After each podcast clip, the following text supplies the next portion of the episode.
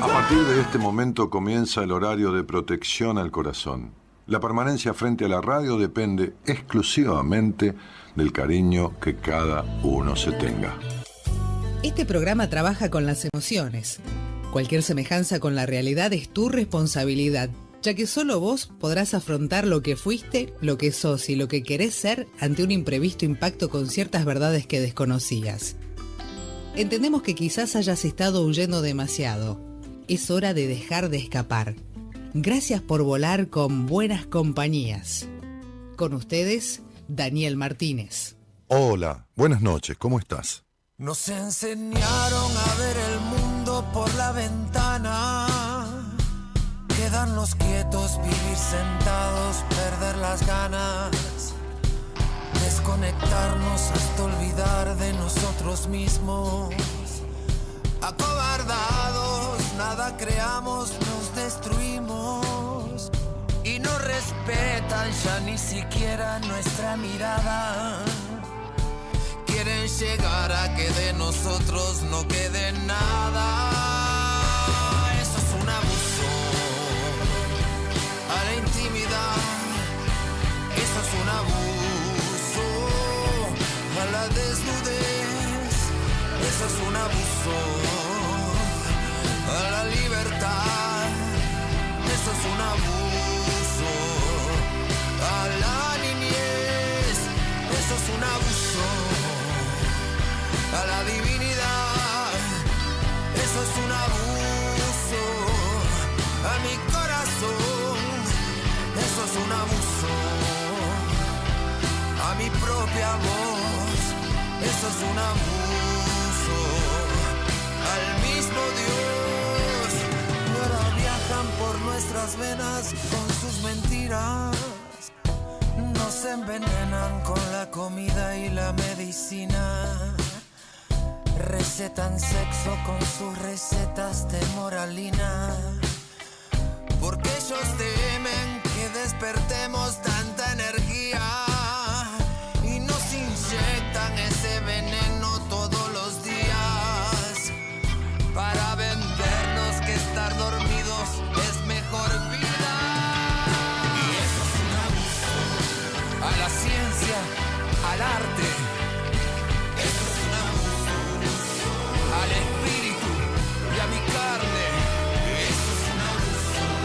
este presente ciego, sordo y mudo.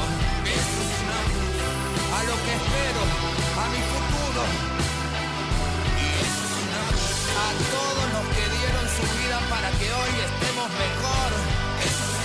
A los que se levantan todos los días para afrontar este horror.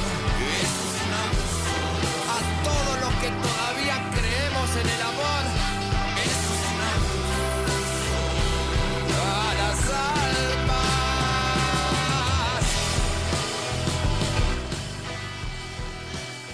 El pelado Cordera abre la semana de buenas compañías con este tema que se llama Un Abuso.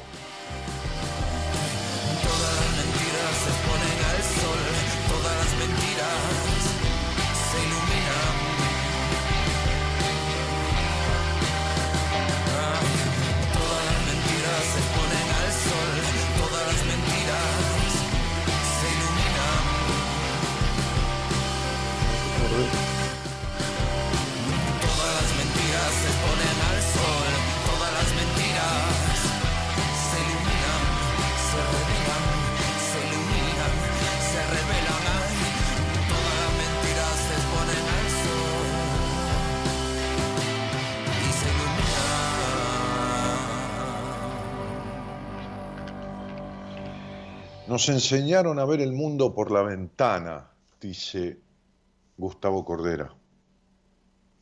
Quedarnos quietos, vivir sentados, perder las ganas, desconectarnos hasta olvidar de nosotros mismos. Acobardados, nada creamos. Y es cierto, el miedo nada crea. El miedo es el factor eh, imperante en la imposibilidad de la creación. el que crea, el que, el que crea, el que construye, el que diseña, el que eh, puede tener deseo de ser eficaz, puede tener hasta el defecto de la necesidad de ser perfecto, puede tener, pero definitivamente, este, si tiene miedo, si tiene miedo, poco o nada va a consolidar. Eh, eso es un abuso. O sea, el acobardar a alguien, el llevarlo a quedarse quieto, a vivir sentado, a perder las ganas. Es un abuso a la intimidad, a la desnudez, a la desnudez del alma, de la mente, ¿no? Es un abuso a la libertad, es un abuso a la niñez. Este, recetan sexo con sus recetas de moralina, dice, ¿no? Eh, desde ya que, que no hay forma de descubrir eh, en un ser humano que nace quién es, qué va a querer, qué no va a querer y qué hacer. Pero sí hay forma de acompañarlo como para que crezca con las limitaciones lógicas de las edades que va teniendo, pero sin límites a su capacidad de ser sí mismo, a su libertad, a la dignidad de tener un trabajo, a la posibilidad de estudiar si lo desea. Eh,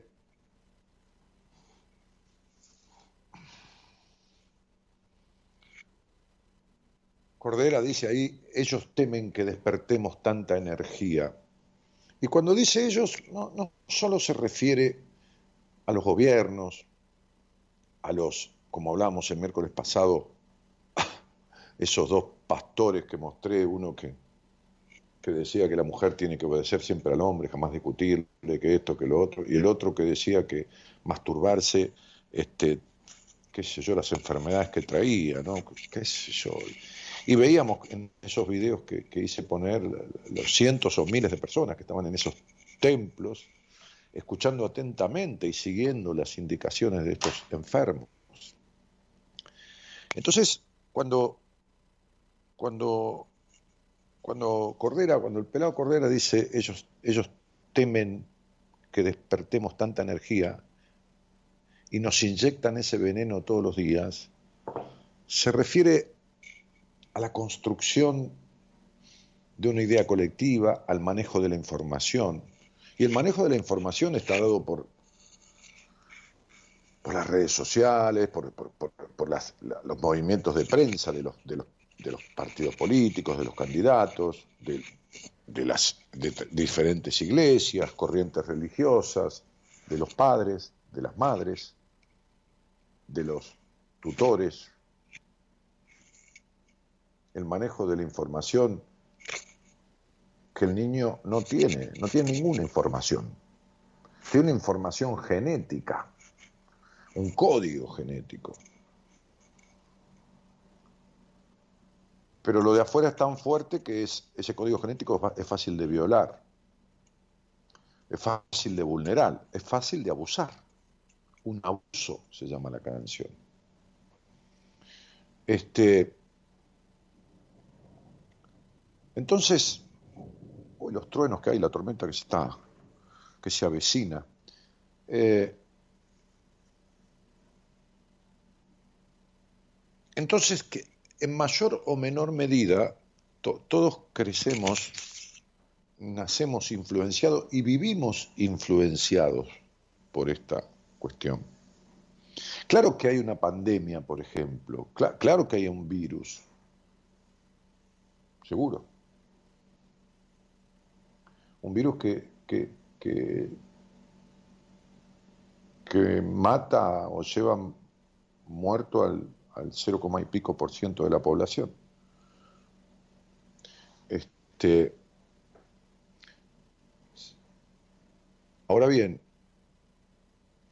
hay muchas muertes que sucedían antes, por ejemplo, por el tránsito, por un montón de cosas, por el ritmo de vida acelerado que no se pudo llevar durante la pandemia, porque había que estar quieto y encerrado, que no sucedieron. Hay muchas artimañas y manejos políticos y económicos para los cuales se ha utilizado la pandemia. Lo que quiero decir con esto, que los que son poderosos, entre comillas, para los seres humanos, que son los que detentan el poder, desde los que ocupan cargos hasta yo, la policía, los jueces, los tíos, los abuelos, los padres. Todos estos ejercen sobre un ser indefenso, que es un niño, cada uno a su hora, cada uno a su momento, porque una iglesia llena de gente que escucha las barbaridades y atrocidades mentales que dicen estos enfermos, que la única manera que tienen es meter miedo, miedo al castigo de Dios para tener seguidores. Siempre digo que los gurúes necesitan seguidores, cuanto más mejor. No los dejan ir, los suman, suman y suman y suman y suman.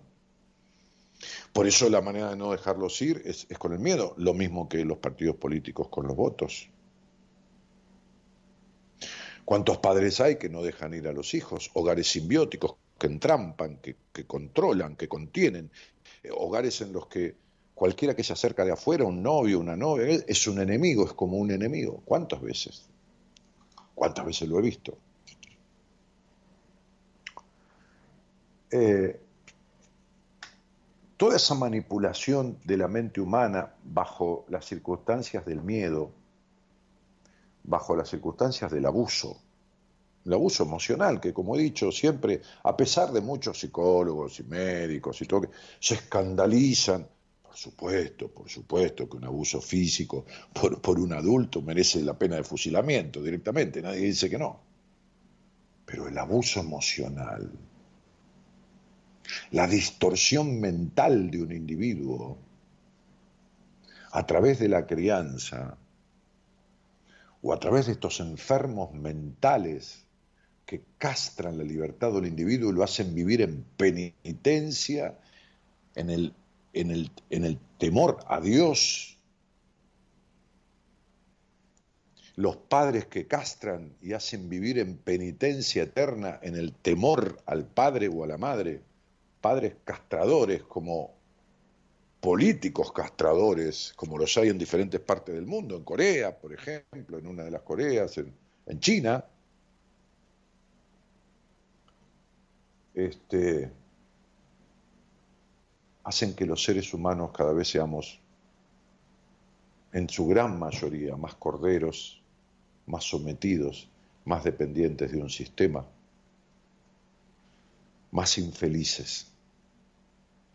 Había un señor, hace, allá lejos y hace tiempo, que se llamó William James, era filósofo, además uno de los padres de la psicología moderna, podríamos decir, que señaló una vez que nada es tan doloroso como padecer ansiedad existencial. O sea, el, no saber qué rumbo poner a la vida.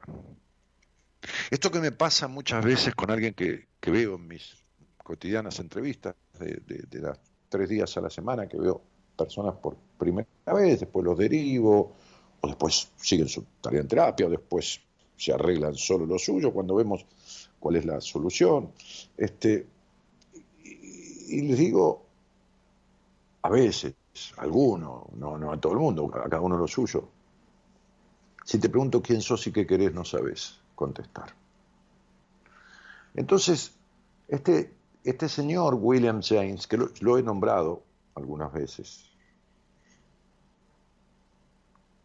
decía, cuando no sabemos qué rumbo tener, qué rumbo poner a nuestra vida, el alma enferma. Y, habló, y, digamos que el tipo se explayó sobre estos temas.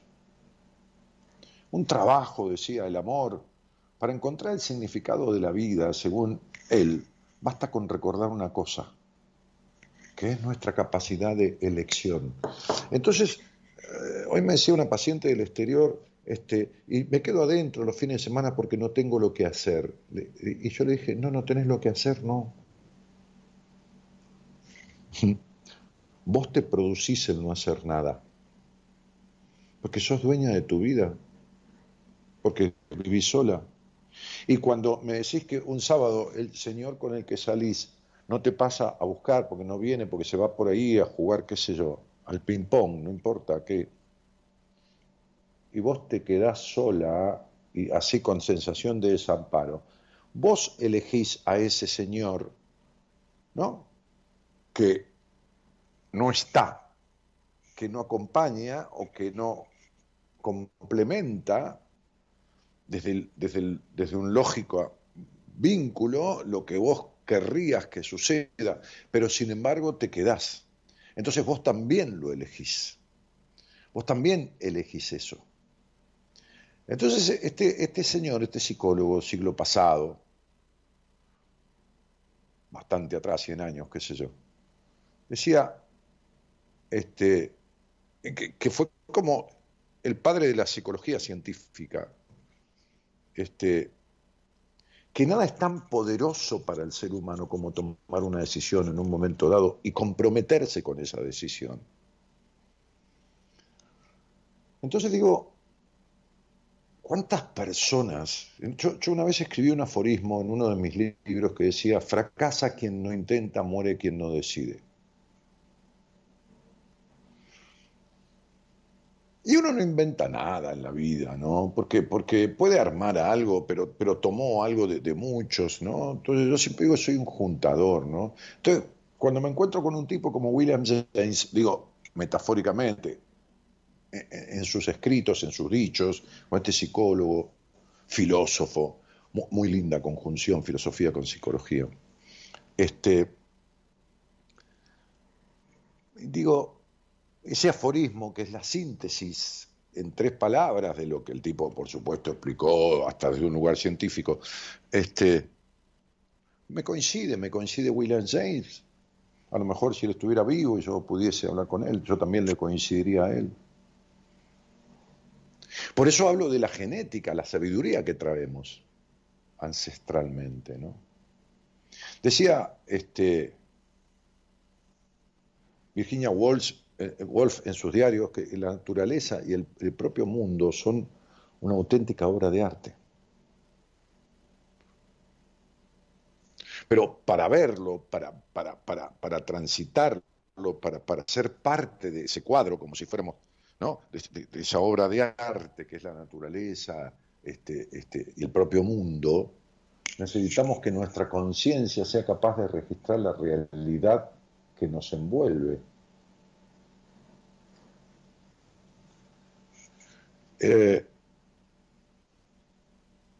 entonces digo,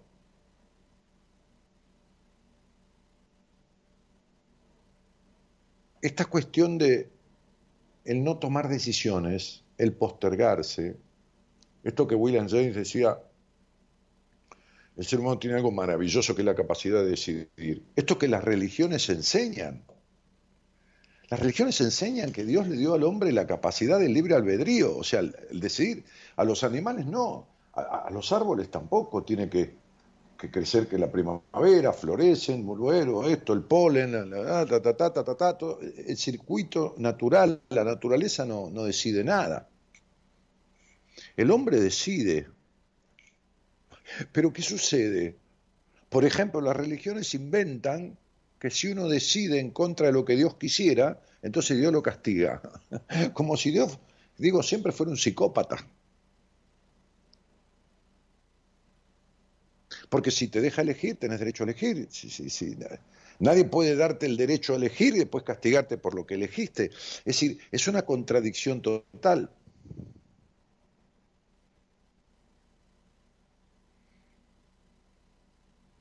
Entonces, esa enfermedad del alma que se corre al cuerpo, se corre a los vínculos distorsivos, se corre a, la búsqueda de la perfección, se corre a, no saber quién sos o, qué querés o todo esto, este, no viene de ningún otro lado que del desencuentro, del desencuentro con uno mismo.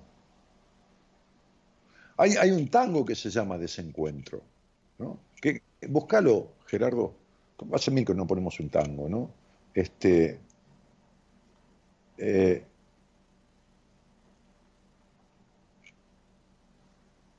que se llama Desencuentro y que justamente habla de esta cuestión, ¿no? Eh, cuando, cuando este tipo, este filósofo y este psicólogo James Williams hablaba sobre las claves para encontrar el significado de la vida, lo primero que dijo es que advertir que disponés, cada uno de nosotros dispone de la capacidad de discernir, decidir y elegir. Que parece algo en apariencia tan simple, decía el tipo este, ¿eh?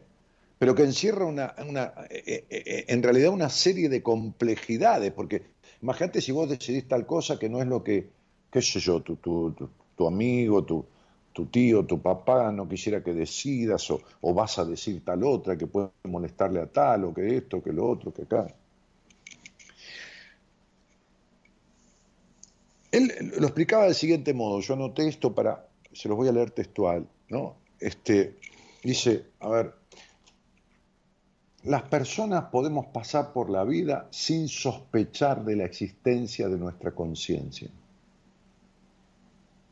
de esa capacidad para autopercibirnos y comprender nuestra relación con el mundo,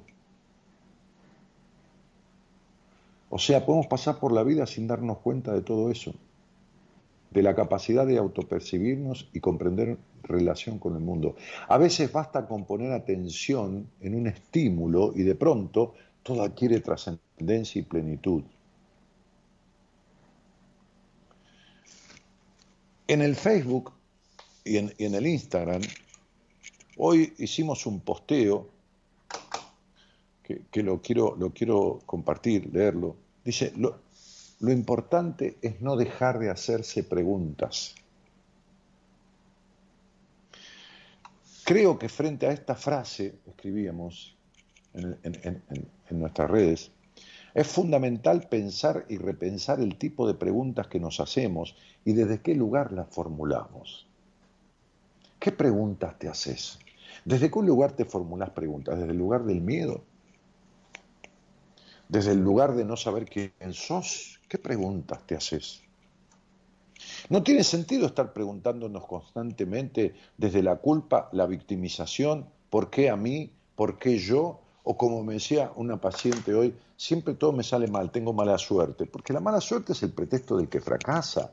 Eh, es decir, Osho eh, dice en uno de sus escritos, cuando dejes de echarle la culpa al comunismo, al capitalismo, a la lluvia, al sol, a tu papá, a tu mamá, este, qué sé yo, al, destino, este, a, las brujas que te hicieron un gualicho, este, a, tu cuñada que te odia y, te hizo un maleficio, cuando dejes de inventarte todo esto y de poner la culpa o la responsabilidad de todo lo que te pasa en el afuera, y, asumas que esta vida te permite la conciencia de elegir, decidir, y te des cuenta que esto que te pasa no es mala suerte y que el mundo no está en contra tuyo, sino que es lo que vos estás produciendo, entonces en ese momento, decía yo, tenés la oportunidad de hacerte responsable de verdad de tu vida. Y dejar de echar la culpa a los demás o el recurso de la mala suerte, que existe. La mala suerte existe. Te jugás un número a la quiniela, no salió, bueno, esa es la mala suerte. Listo, no hay más mala suerte. Hay negatividad en las personas que atraen cuestiones de resultados siempre negativos en, casi todos los aspectos de su vida. Las preguntas, decíamos en, las redes, cobran sentido cuando movilizan, cuando hacen ruido en oídos que han estado escuchando siempre lo mismo, cuando mueven la estantería de lo establecido, de lo que corresponde, de lo que todos querrían, de lo que esto, de lo que lo otro. Si no hubiera habido tipos audaces, entonces no hubiera habido la Revolución Francesa, no hubiera habido la vacuna de tal cosa, no hubiera habido la penicilina, no hubiera habido la lamparita, no hubiera habido la corriente eléctrica, no hubiera habido nada. No hubiera habido el avión, no hubiera habido nada. Estaríamos prendiendo fuego con dos piedras. Esto viene de la gente que decide y que no tiene y que no vive con miedo, con miedo, con miedo. ¿Miedo a qué, Daniel? Miedo a ser. Miedo a ser. Este, esta cosa que yo les digo a veces a mis pacientes, ¿no? algunos de ellos les mando un cuento de un tipo que, que solía perder las cosas, no, no, no, desorganizado. A mí me pasa, ¿no? Dejo los lentes por acá, no sé dónde están, que esto, que otro. Bueno, entonces un día se empezó a desvestir este, y, para, irse a dormir y empezó a notar cada cosa, ¿no? Dónde había dejado cada cosa en la cocina, lentes, la llave del auto, esto, lo otro. Empezó a notar en un cuaderno todo, todo, todo, todo, todo, todo, absolutamente todo. Cuando se despertó, siguió el orden del cuaderno de atrás para adelante y empezó a encontrar todo, desde la ropa, desde esto, de lo otro, de los lentes, de la llave del auto, de acá, de allá. Pero se dio cuenta que se había olvidado de anotar dónde se había puesto él, dónde estaba él. Y se dio cuenta entonces que se había perdido. No se encontró. A lo mejor era un loco, un idiota, un imbécil o un genio. y el tipo tenía todo organizado. Lo, lo único que le faltaba era encontrarse a sí mismo. Vaya, ¿no? Vaya cuestión. Hay personas que tienen todo organizadito, aunque esté todo mal, ¿eh? tienen todo organizado mal. ¿eh? Tienen mal su vínculo, mal esto, mal el trabajo, mal, pero está todo organizado, ¿eh? todo lo malo conocido. ¿eh? Saben todo dónde está y todos los problemas que tienen y los errores y los defectos y, y los malos resultados y todo. Pero no saben ni quiénes son, ni dónde están puestos ellos en esas situaciones porque no deciden. Están, como le digo a mis pacientes, perdidos en el otro. Perdidos en el otro. ¿Y quién es el otro? No importa, el otro por ella se murió en el pasado, perdido en el padre, en la madre, perdido, perdido en un político, perdido en un cura, en un, en un, en un pastor, en un gurú, qué sé yo en quién. En, en, una mujer o en un hombre de la pareja, perdido en el otro, desidentificado. O sea, desidentificado de sí mismo.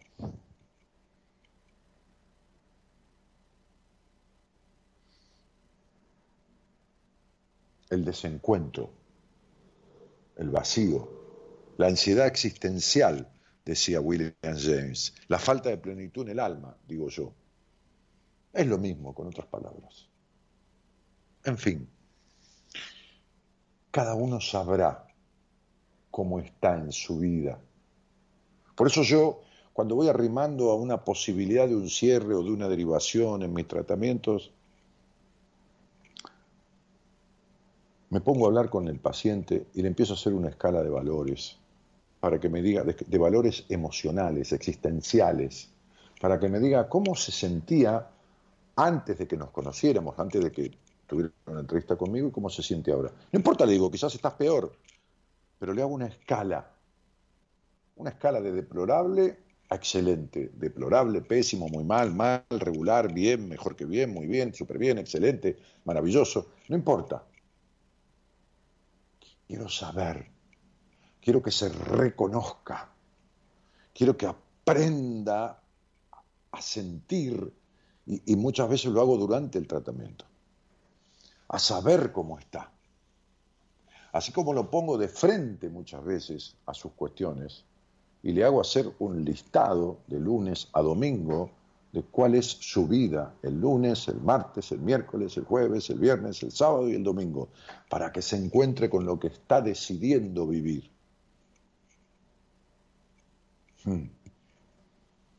Duro, pero necesario.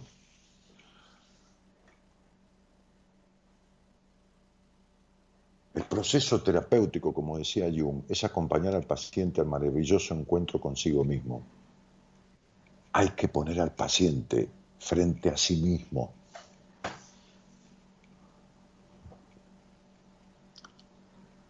a sus distorsiones, para que deje de echar culpas, para que se haga responsable y se dé cuenta de lo que hay que transformar.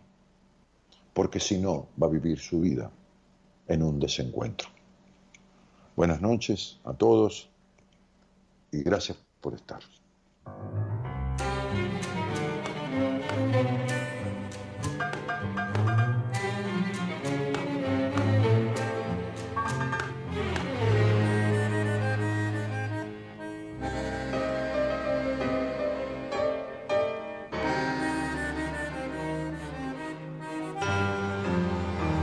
Estás desorientado y no sabes qué trole hay que tomar para seguir. Y en ese desencuentro con la fe, querés cruzar el mar y no podés. La araña que salvaste te picó, ¿qué vas a hacer? Y el hombre que ayudaste te hizo mal, es dale que va. Y todo el carnaval gritando pisoteo la mano fraternal que Dios te dio. Que desencuentro, si hasta Dios está lejano, sangrarás por dentro. Todo es cuento, todo es vil. En un corso a contramano, un grupo y trampeó a Jesús no te fíes ni de tu hermano, se te cuelgan de la cruz.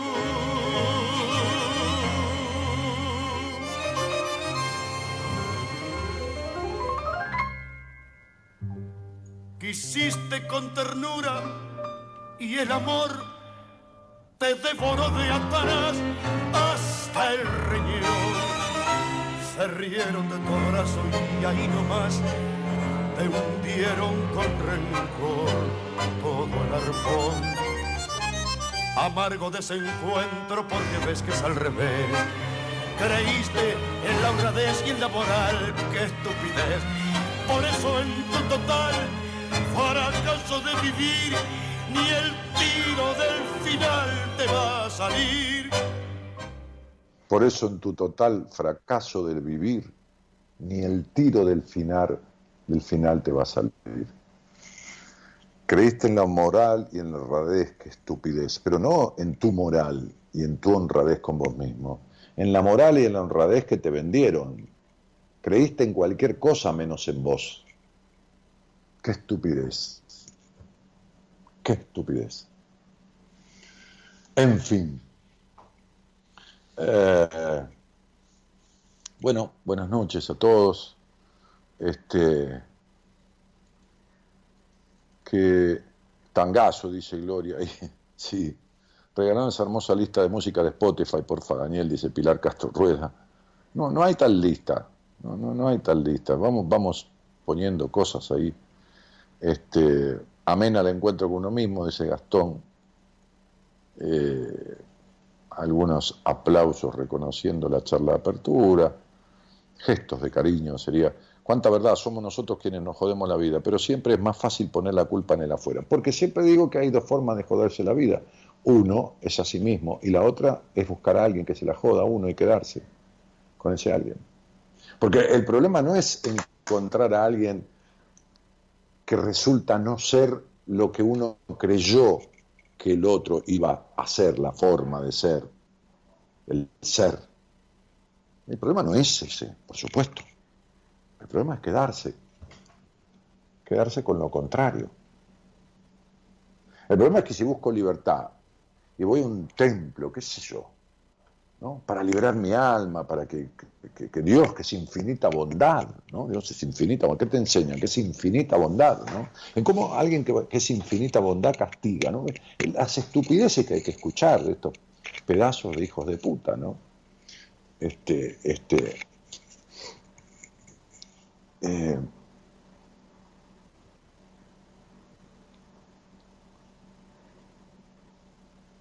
todo esto que, que, circunvala la vida de la mayoría de esta humanidad, la limitación, el sometimiento.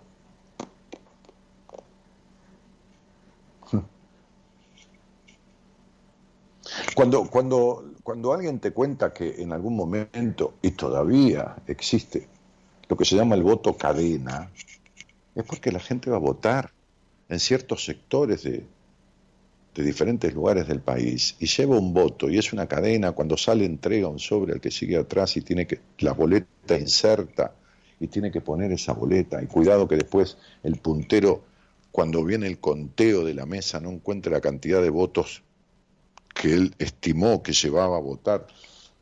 Todos este tipo de manipulaciones y cuestiones de no permitirle al otro que elija cambiarle su decisión por un por, un, por una bolsa de comida, someter, llevar a la gente a la necesidad para que después dependa. Esto sucede en los hogares. Por eso después le sucede a los pueblos.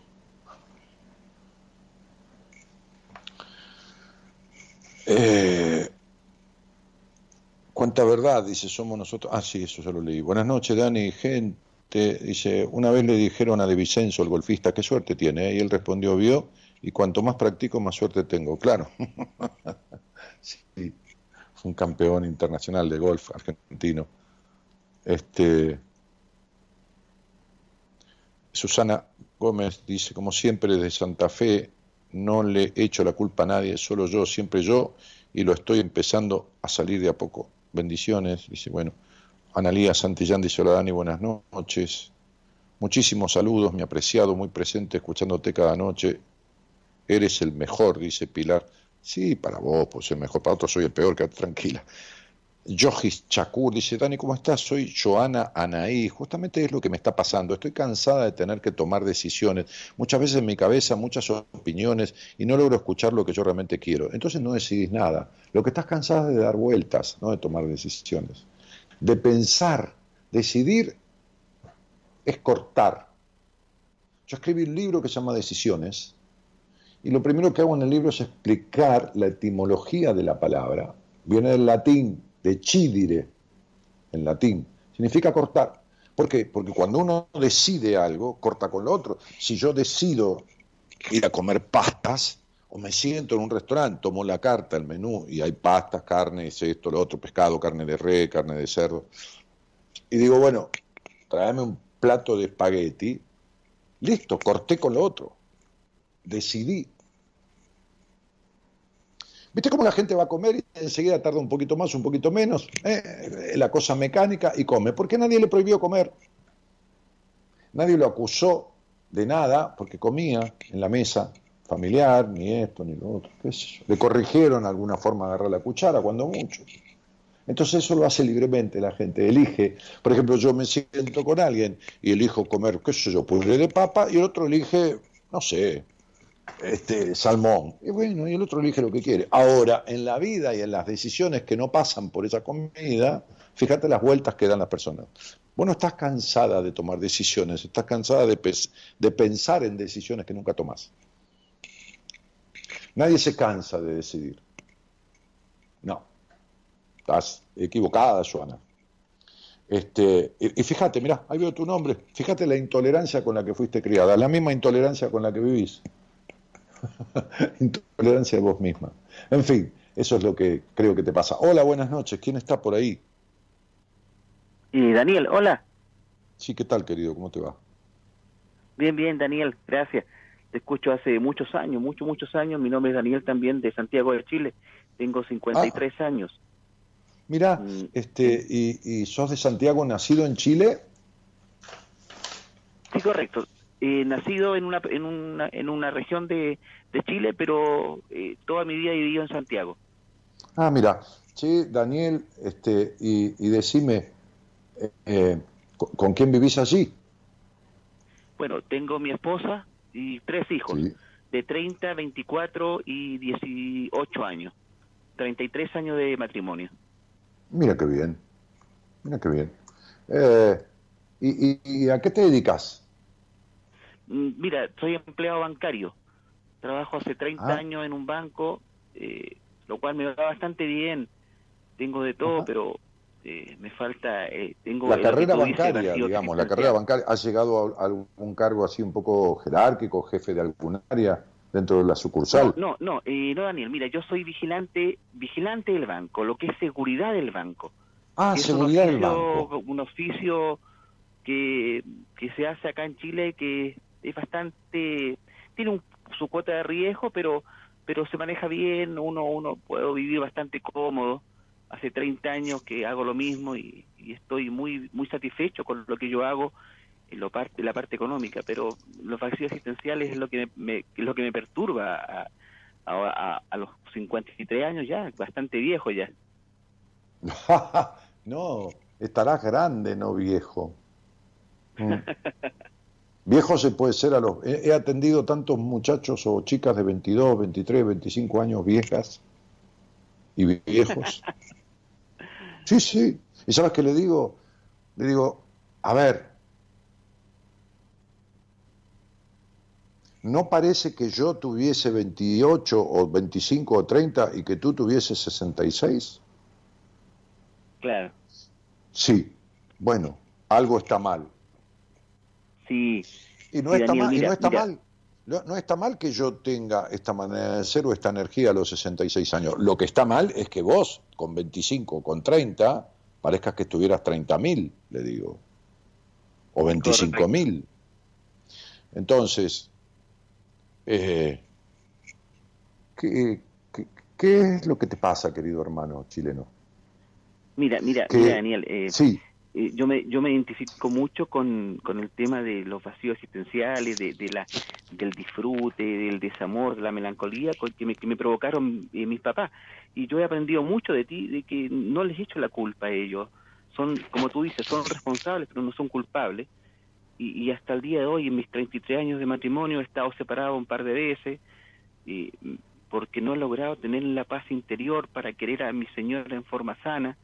No, ¿Y por qué, he y por provocado qué- y por violencia qué en tu tendrías que lograrlo? ¿Por qué tenés que querer a tu señora como vos tenés pensado que tenés que quererla? Los sentimientos no se infringen, no se calculan, no se incorporan con pastillas, se sienten. ¿Por qué tenés Claro, que? sí, sí. No he logrado tener a mi señora como tendría que quererla. ¿Por qué tenés que querer? ¿Por qué tenés que querer a alguien de tal manera? Yo quiero mucho a mi mujer.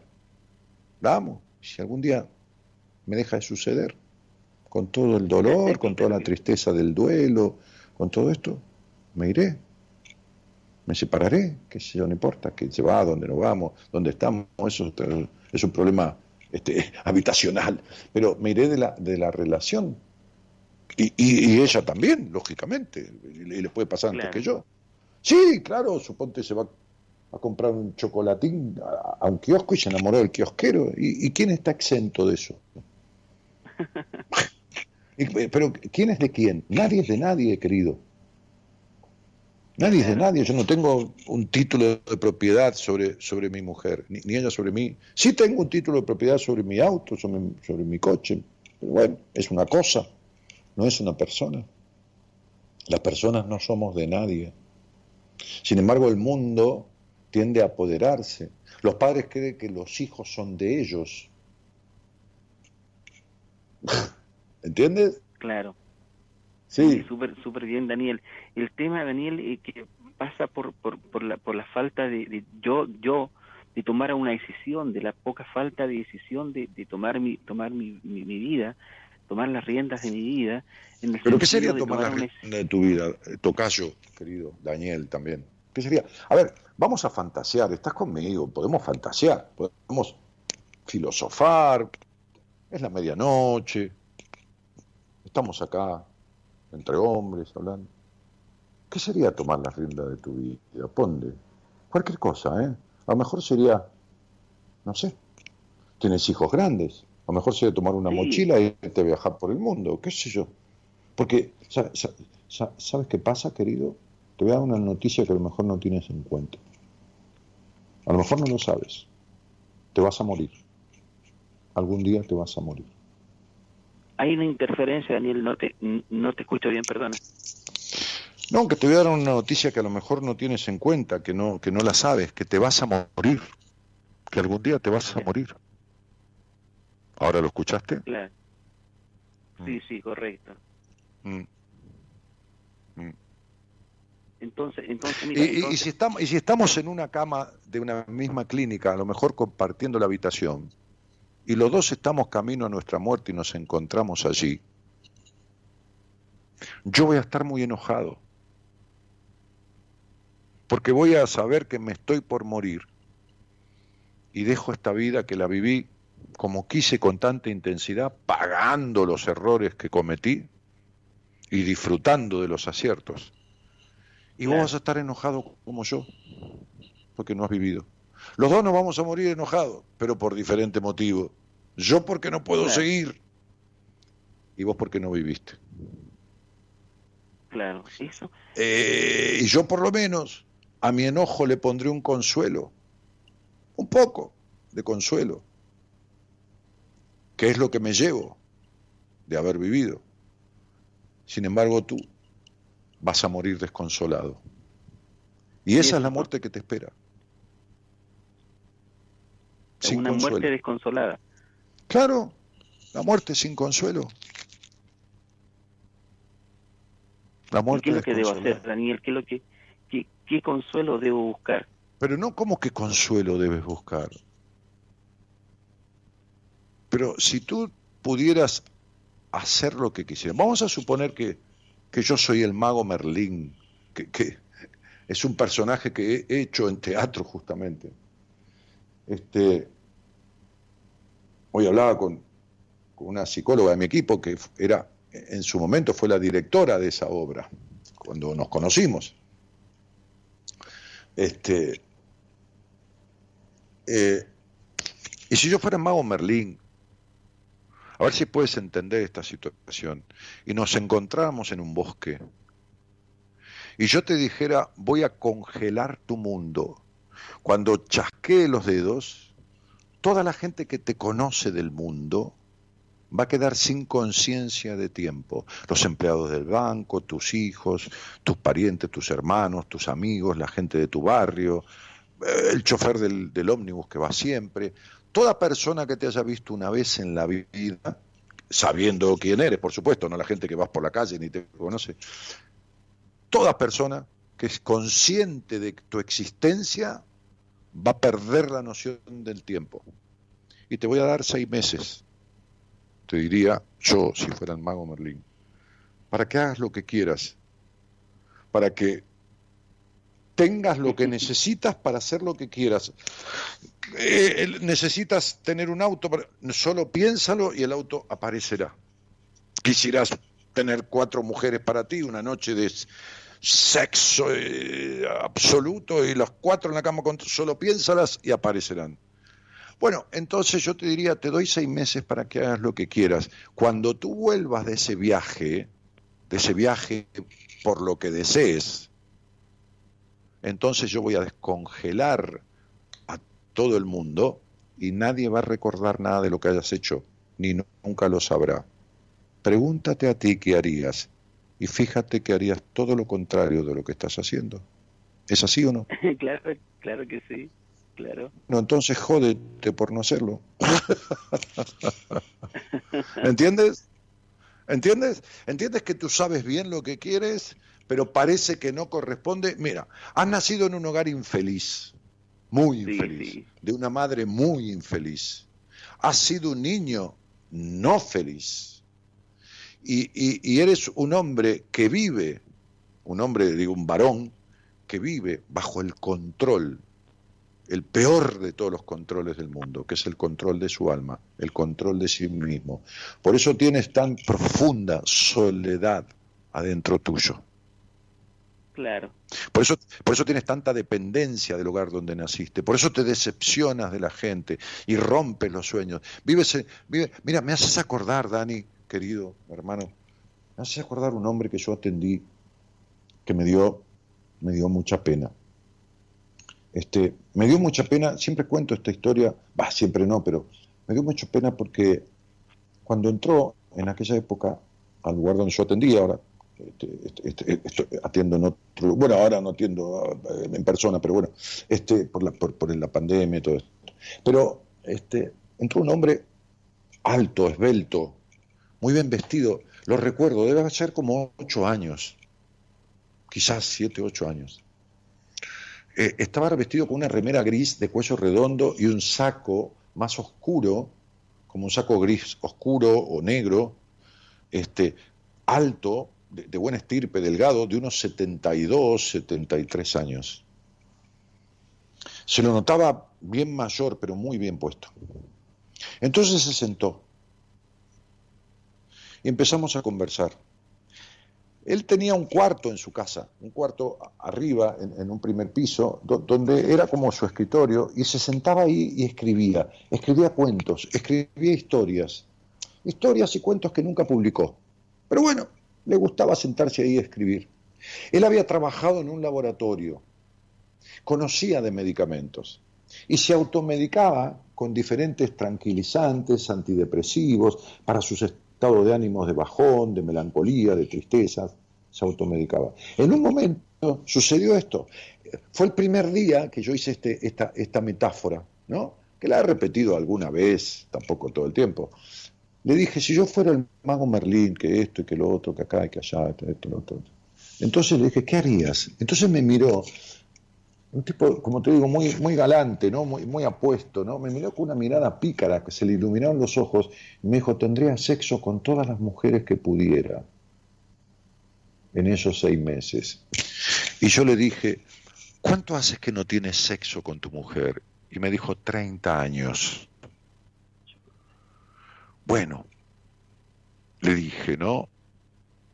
Estos cuentos que, tú escribes así encima de tu cuarto son las fantasías que nunca has vivido. Y lo que haces es anestesiarte la mente con tanta pastilla, como, como si fuera la anestesia que te ponen para, para operarte cuando tienen que abrirte al medio, para seguir en el mismo lugar castigándote. Bueno, esta es tu vida. Es una vida de ensueño, una vida de, porque tienes una cabeza que piensa y fantasea, fantasea, tiene fantasías, pero que, no las llevas a, cabo ni siquiera en cosas que nadie condenaría. Fíjate lo que te voy a preguntar, ¿a qué juegas en la vida? Quita la pandemia del medio, porque ahora uno no puede por ahí vincularse tanto, pero ¿a qué juegas? ¿A qué jugabas? Con otros, ¿no? ¿A qué jugabas? No con tus hijos, ¿eh? ¿A qué jugabas? Eh, eh, no sé, Daniel, no, no, eh, no jugaba. ¿A qué jugabas? No, ¿a qué jugabas hace dos años cuando no había pandemia? Con tus amigos, digo. ¿A qué jugabas? ¿A, qué sé yo? ¿A las cartas? ¿Al fútbol? Al, al, billar? ¿Al bowling? ¿A algo? Mire, Mira, yo practico hace 30 años karate, soy cinturón negro y aún así eso no me ha, no me ha qué sirve el karate si lo único que haces es descargar la violencia que tienes y no sirve para nada? Eso no es un juego, es una exigencia. Yo hice kung fu y está bien si lo quieres hacer, pero es una exigencia.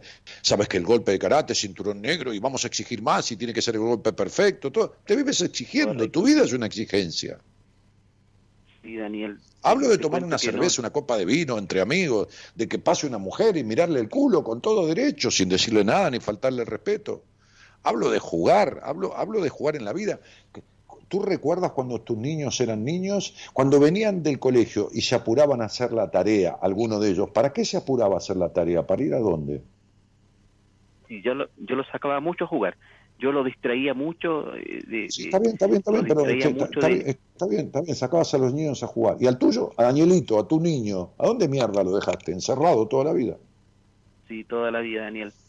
Claro, ¿y de qué le sirve a un niño que lo saque a jugar un padre infeliz? ¿Tú crees que el niño no absorbe esto? ¿Tú crees que el niño... Mira, hoy le explicaba a una paciente, hay lo que se llama conflicto directo y conflicto indirecto. O sea, a ver, te lo voy a decir con un ejemplo de vida cotidiano. Puede venir una persona y apuntarte a ti con un revólver y tú te asustas. Pero puede venir esa persona y tú estás mirando la escena y le apunta a otra persona para robarle a cinco metros tuyo y también puede que te asustes, porque te produce una conmoción interna esa situación. Bueno, de la misma manera, cuando alguien vive en un hogar infeliz, aunque su padre y su madre sean infelices, o suponte que el padre le pega a la madre, suponte que sucede eso, o la madre le pega al padre, porque eso también sucede, nadie le pega al niño, pero el niño sufre de un conflicto indirecto, es decir, claro. se altera, se conmociona y se llena de violencia.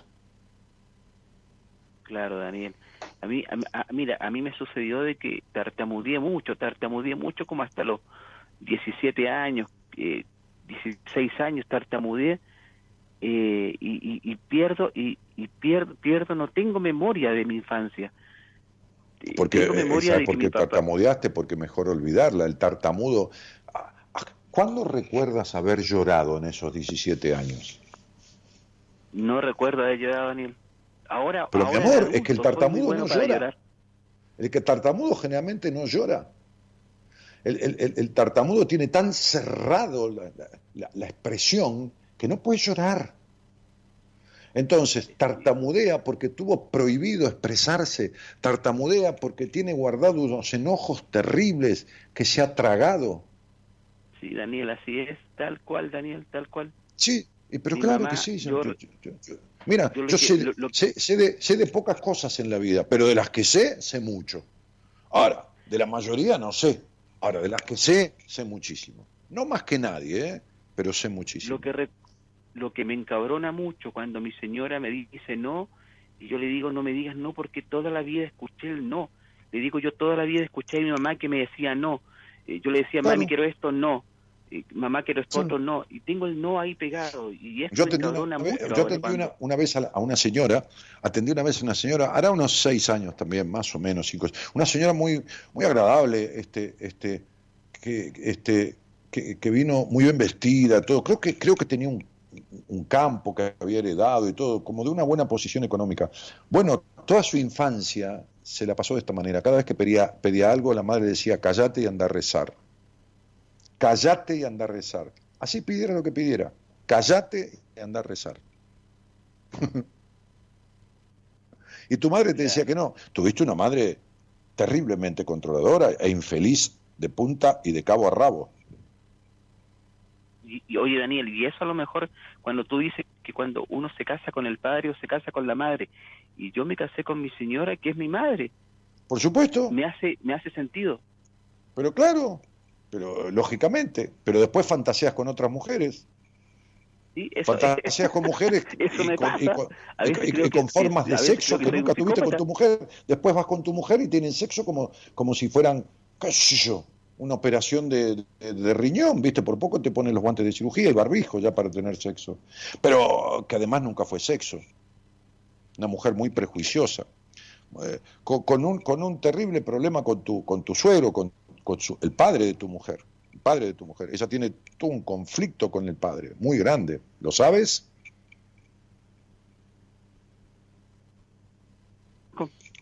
hola, hola, hola, ¿lo escuchaste?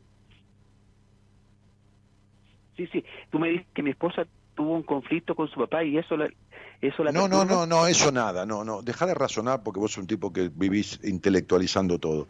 Te estoy diciendo que tu mujer tiene un conflicto con su padre que nunca superó.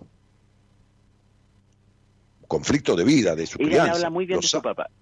¿Eh? Sí, mira, e, e, ella me habla muy bien de su papá, siempre lo recuerda con mucho amor. Sí, claro, claro. Y, tiene, y, y, y es de las mujeres que que, podrían hablar mal de la madre cinco días seguidos, ¿no es así? Sí, sí, sí.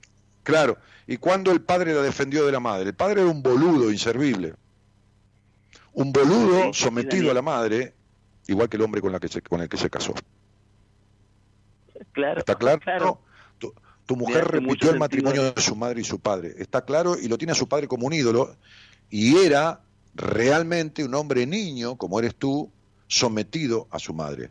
Porque nunca le dijo eh, el padre, tu suegro, a tu suegra que dejara de criar a esa niña de esa manera y de joderle la vida. Jamás la defendió.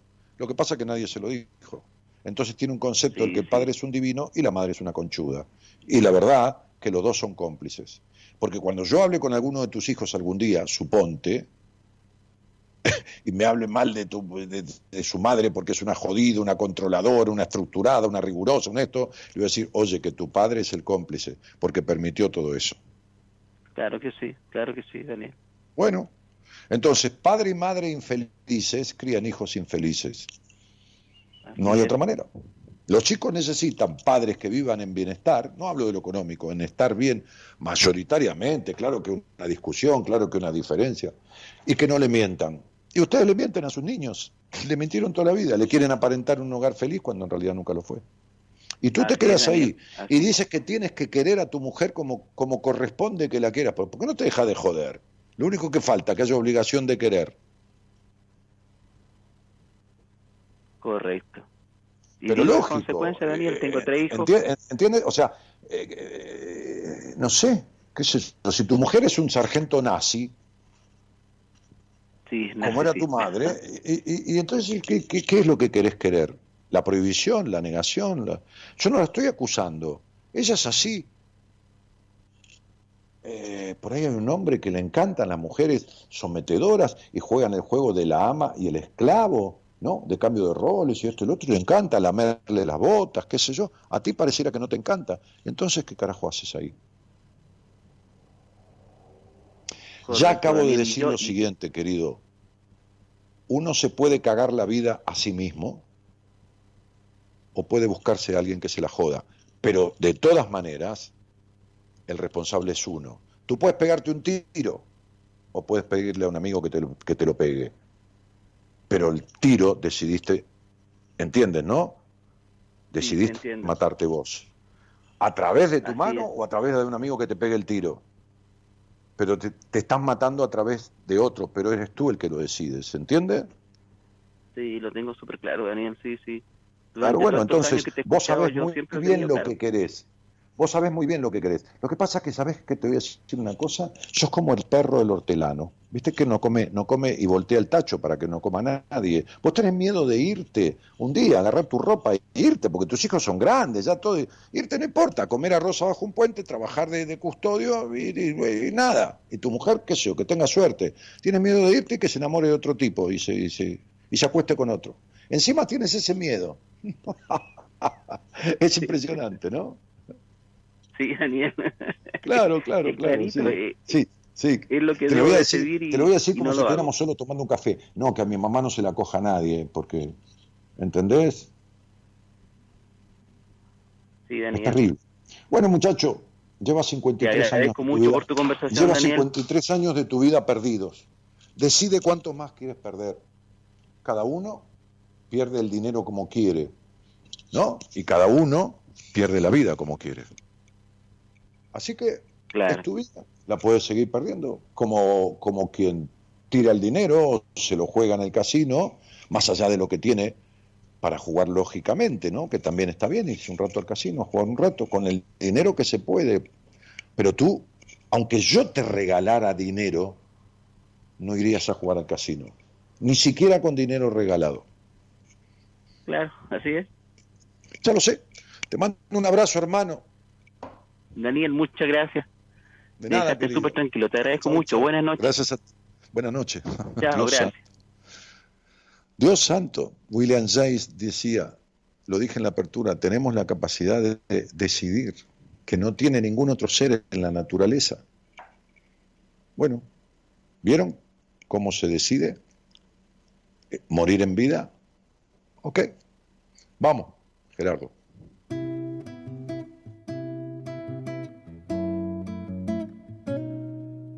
Soltar, soltarte de las manos y confiar que solo el tiempo sabe la verdad, que lo que pudo ser ya no será, al menos esta vez, y así tu color se borra con la lluvia, al menos esta vez. Pon tu alma, si me vas a matar, tendrás que gatillar, creer, abrirse como un gajo y entender distancia es parte de crecer. Que todo esto es por algo, no lo ves. Dime, no lo ves. Sin sol, nuestra flor se marchita bajo la luna. Al menos esta vez.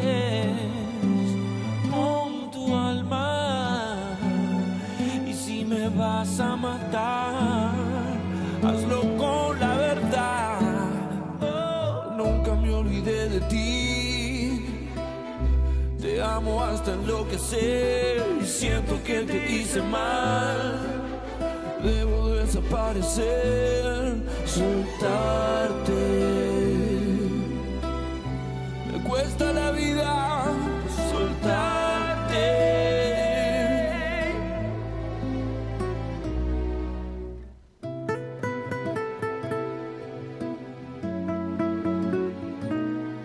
Dante Spinetta canta este tema que se llama Soltar. Eh, nona, eh, nona Sonia dice, como te quiero, aprendí a quererte porque abrís cabezas, después están nosotros, los demás. Este, eh, alguien preguntaba ahí si hoy estaba, voy a hacer un programa el miércoles, este, para quien le interese. Este, hoy están los profesionales de la carrera a distancia. Voy a hacer un programa el miércoles eh, con, la, con la rectora del instituto donde yo estudié la carrera de consultor psicológico y con la directora académica, con la responsable del área académica. Este, con, la, con la rectora voy a hablar de la vida un rato, de su vida y de su historia, que siempre tenemos lindas charlas, este, que es una historia muy pintoresca. Y luego con la, con la, con la responsable académica, este, este, un poco más formalmente de la carrera. La carrera de consultor psicológico, que es una carrera que yo estudié, una carrera que me habilitó a atender personas, este, porque tiene un título del Ministerio de, Educación este, y, tiene una ley que, que, lo ampara. Entonces, este, después yo hice un doctorado en psicología, años después, en el exterior, pero eh, la carrera de consultor psicológico, que está instituida en Estados Unidos desde 1960 y pico, a través de, quien la creó, la diseñó, Carl Rogers, este, es una corriente humanística más de, la psicología, como lo es el conductismo conductual, como lo es la Gestalt, como lo es las diferentes corrientes psicoterapéuticas, que desde el psicoanálisis hasta todas las demás. Este, y, y hace años, yo que soy un acuariano medio volador, este, le decía a la, a, la, a la, rectora del instituto, que es la titular, es la dueña este, del Instituto de Enseñanza Privada, le decía, tenés que conseguir el permiso para hacer la carrera a distancia.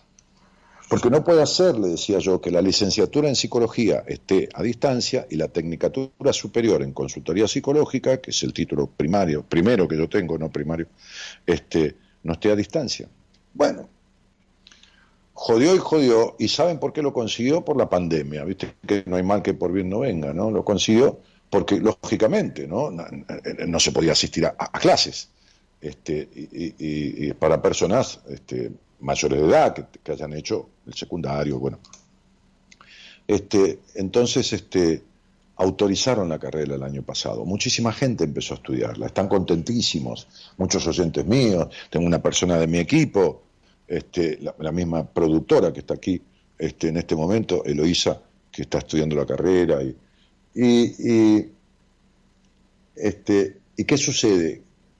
Que aunque nos vacunen a todos y termine la pandemia, quienes empezaron a estudiar la carrera a distancia durante la pandemia van a poder terminarla de la misma manera. O sea, personas de diferentes provincias del país o personas del exterior. No hay ningún problema que alguien de Colombia, que tengo tanta audiencia allí, o Panamá, o qué sé yo, no sé, Ecuador, Uruguay o Chile, estudie consultoría psicológica en el mismo lugar que yo la estudié, que es donde yo conozco cómo la dan y cómo vivencialmente y cómo trabajan con los alumnos y cómo los grupos y cómo, bueno, la calidez de la, de la, de la forma de, de acompañar eh, este, en la carrera.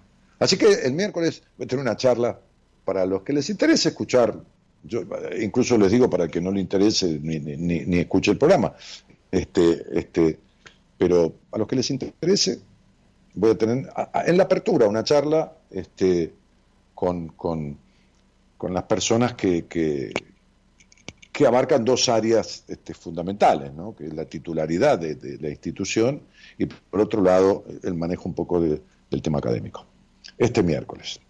Eh, bueno, nada, eso, me quería avisar. Ayer hice un vivo en Instagram y también lo avisé. Este, hoy me escribieron en el Instagram muchas personas haciéndome preguntas este, sobre, sobre ese tema, así que ya el miércoles voy a evacuar las dudas.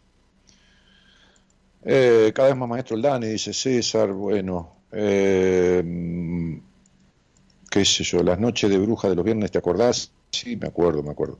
Me hace acordar, dice, a una película, dos hombres al borde de la muerte y deciden salir a vivir sus últimos días a pleno, dice Gloria Weber.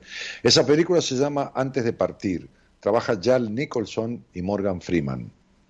Jan Nicholson, mírenla, se llama Antes de partir, porque los tipos se juntan. Jan Nicholson es el dueño de una, de una clínica privada de Estados Unidos, el dueño, un tipo de un carácter mierda, insoportable, omnipotente, pedante, seco, duro, rígido.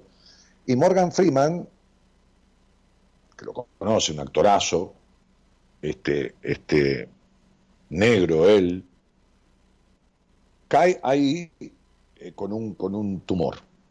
Eh, eh, eh, Jan Nicholson creo que tiene un problema de corazón y, lo internan en su clínica, pero lo internan en su clínica, pero estaba todo lleno, entonces lo internan en un cuarto compartido. Y lo mira el negro este, encima era un...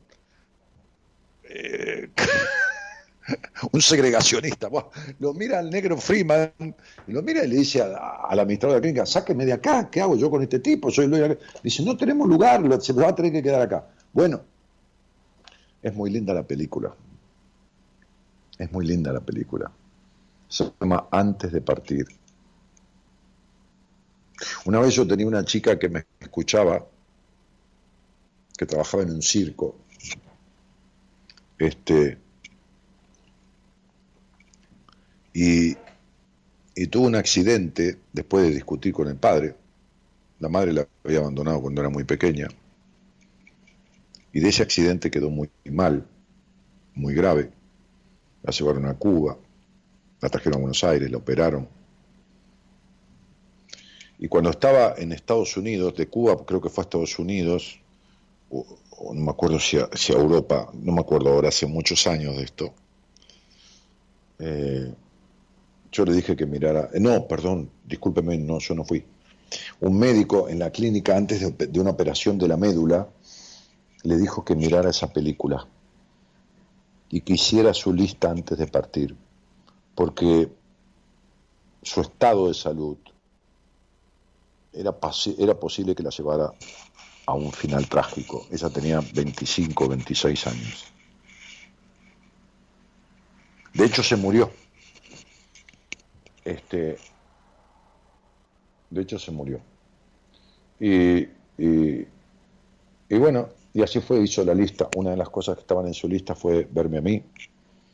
Este, yo me acuerdo que fui a, Don Torcuato, que queda como a, 50 kilómetros de aquí o 40, y sabiendo que se iba a morir el padre, no la acompañó a mi encuentro, sabiendo que ella se iba a morir. El padre, que le había dicho que me escuchara, no la acompañó a mi encuentro.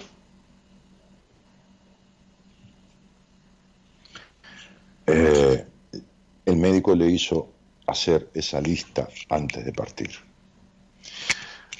Bueno, este, eso, esa película, Gloria Weber, se llama así.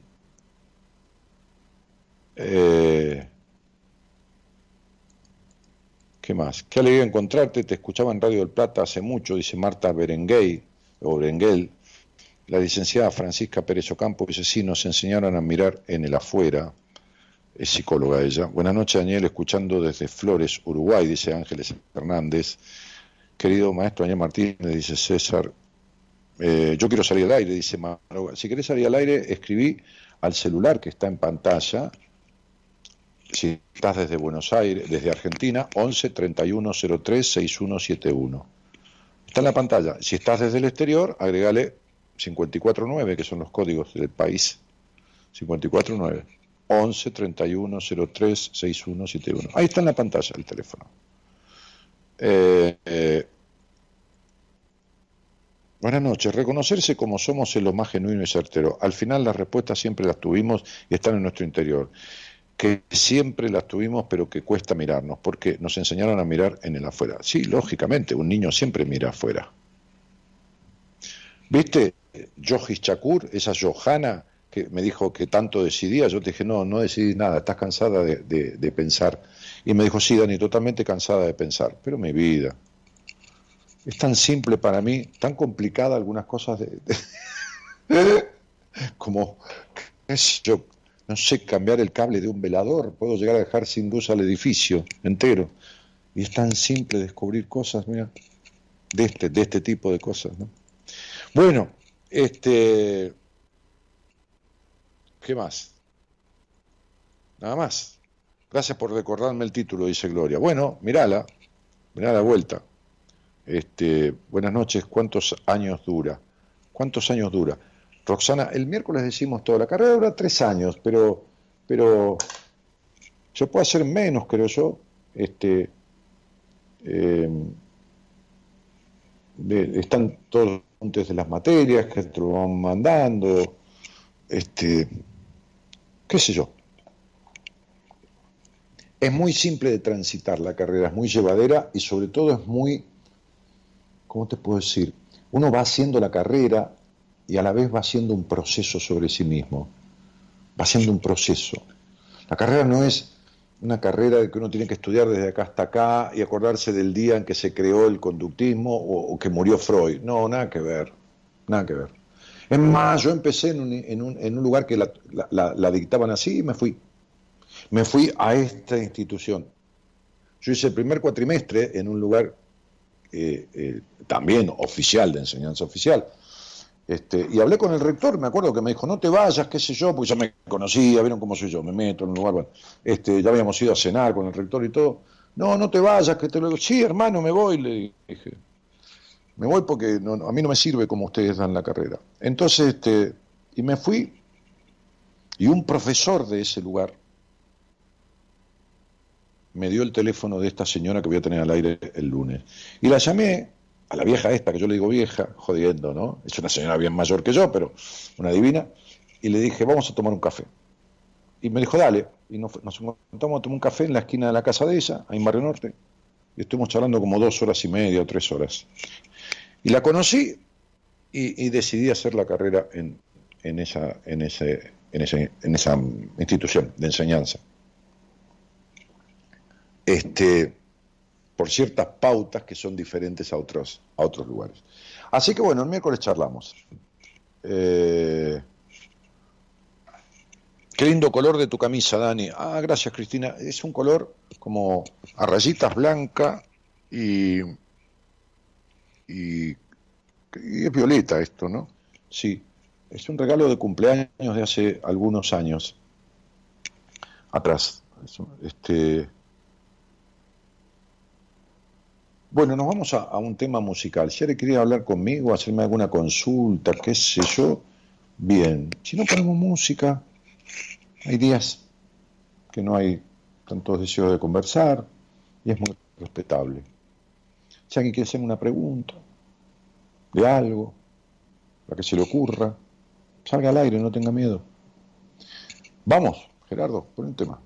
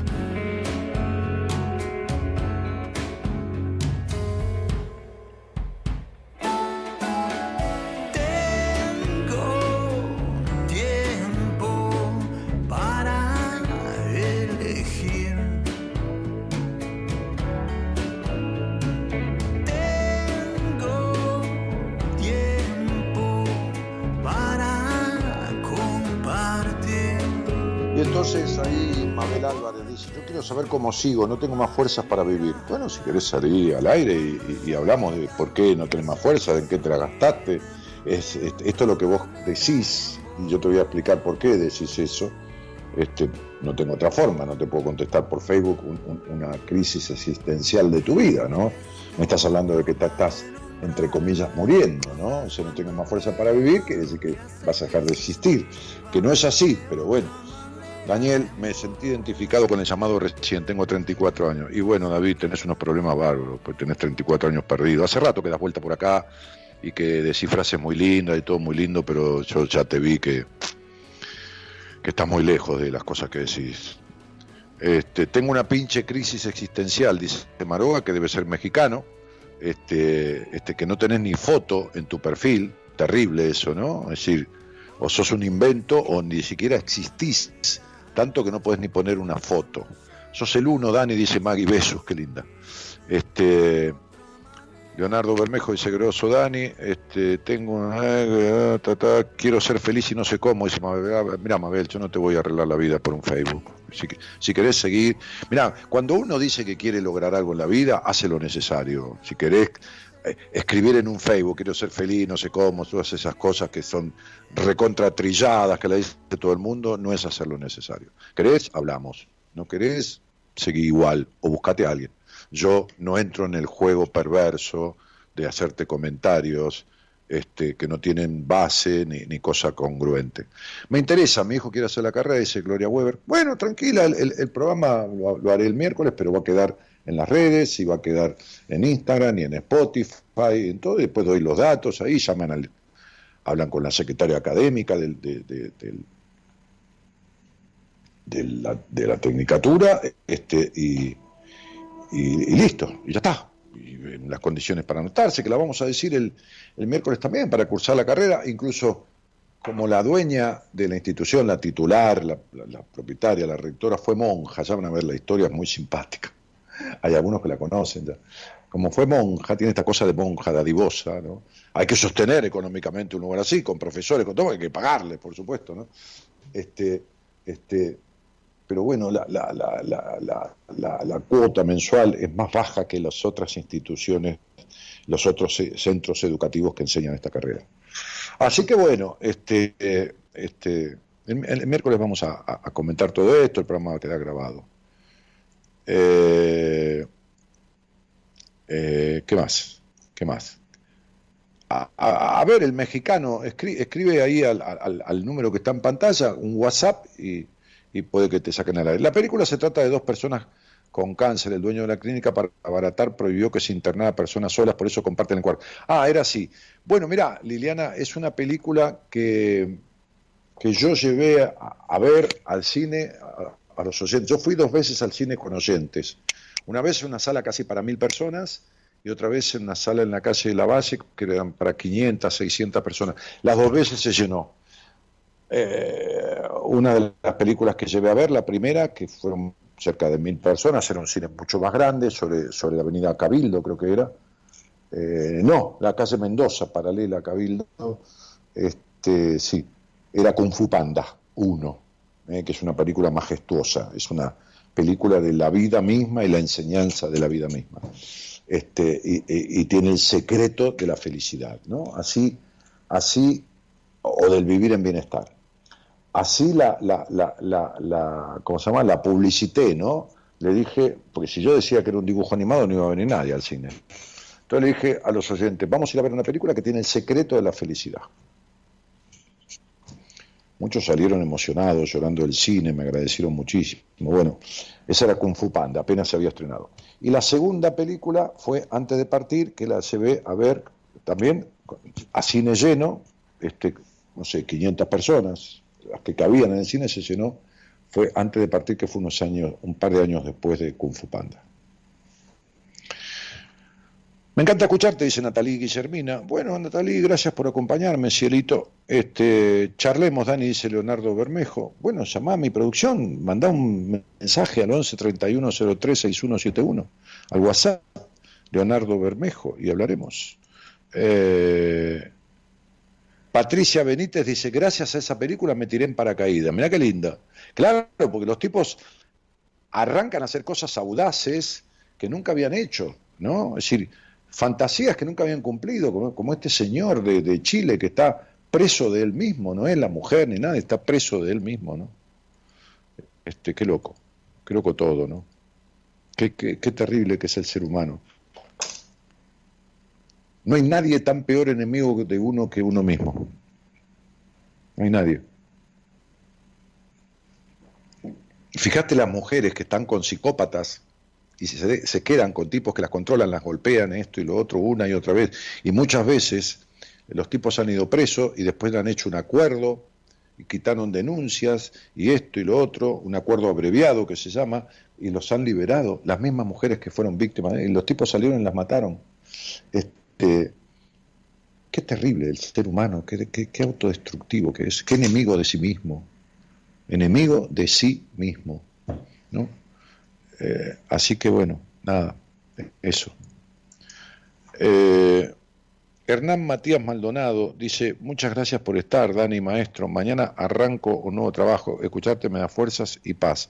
Bueno, Hernán, te deseo éxito en tu trabajo, te deseo éxito. César dice, otra de las cosas buenas es que siempre... A ver, ¿qué dice? Este? Siempre habló de la carrera y la promocionó.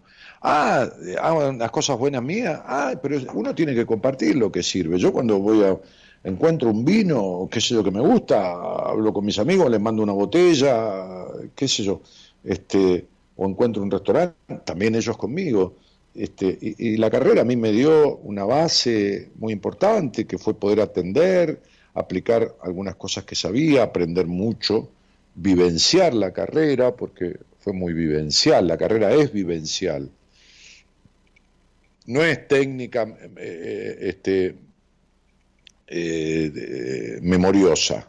No, la carrera es una carrera este, de comprensión, se enseña comprendiendo de lo que se habla, no, no, no, no. Allí la dan así, allí la dan así. Este, por, eso yo me fui de la otra institución este, este, educativa y me fui, no, no quise no quise estudiar como si fuera un colegio secundario. Me tenía que acordar cuándo se fundó cada corriente psicoterapéutica en la historia y, en qué año y quién la fundó. Pero déjate de joder, boludo, ¿qué carajo me importa a mí si San Martín fue en el año 1800 y tantos a Chile o fue en... ¿Qué me importa? Lo que me importa es la campaña que hizo y, de dónde salió, y esto y lo otro, y lo de acá y lo de allá. ¿Qué año, ni qué año, ni qué... No importa. ¿no? no estoy hablando de que se estudia San Martín en esta carrera, pero digo, es como, era como el colegio secundario. Dani, dejé de escucharte, dice Claudia Pedrol, como dos años. Bueno, está bien.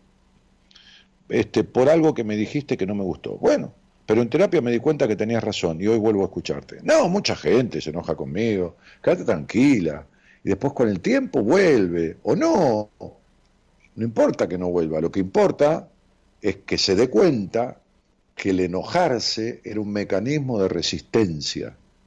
¿Eh? Si yo te digo, mirá, este, qué sé yo, vos no tenés eh, ni la naturalidad para desvestirte adelante del hombre con el que salís, no tenés ni la libertad de sacarte la ropa y desnudarte, ¿no? Pararte ahí a los pies de la cama y desnudarte, ¿no?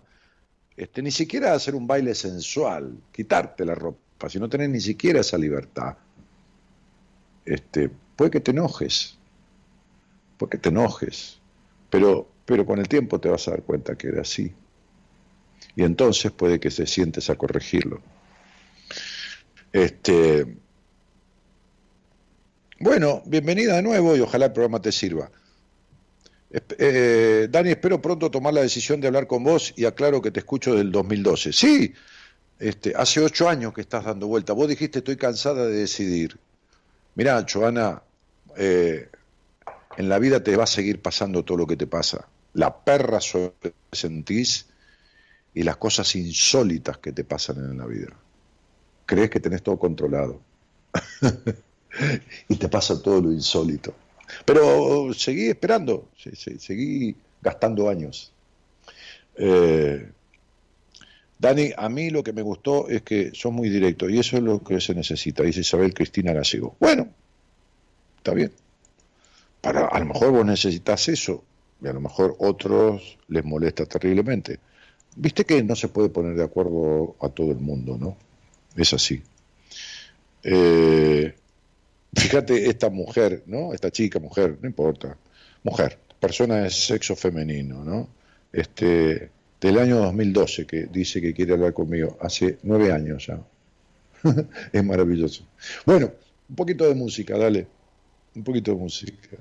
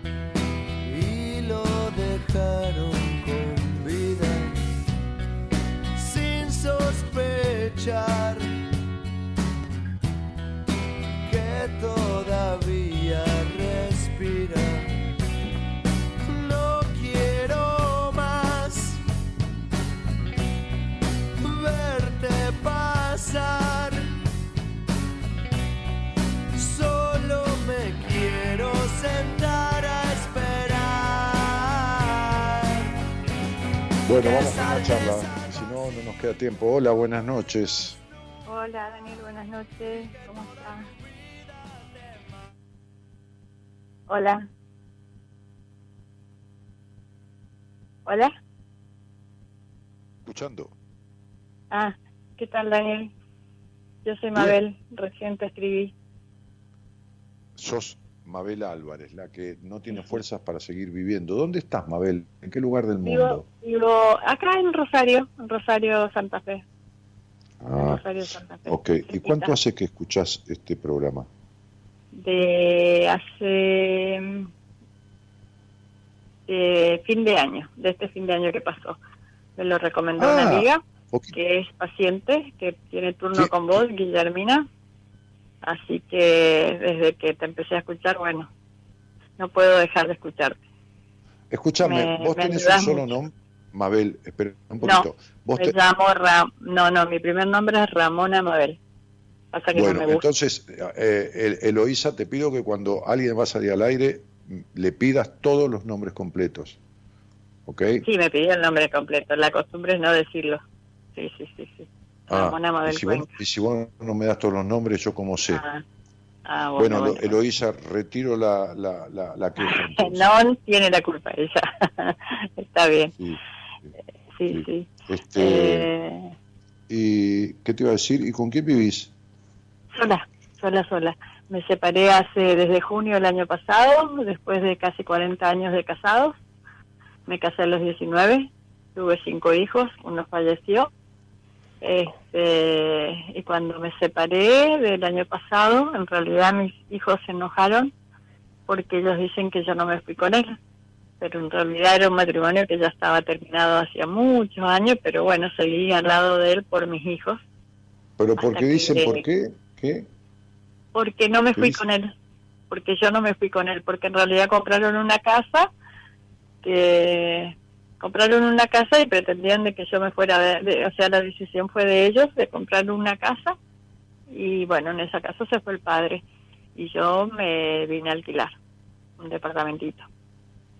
Ah, Eh, y a mí lo que me cuesta es eso, me extraño a mi familia, no a mi esposo, a mi ex, porque la verdad que ya estaba todo terminado, es como que lo tenía superado, pero sí extraño mucho, mucho a mis hijos, a mi nieta, que no me dejan verla.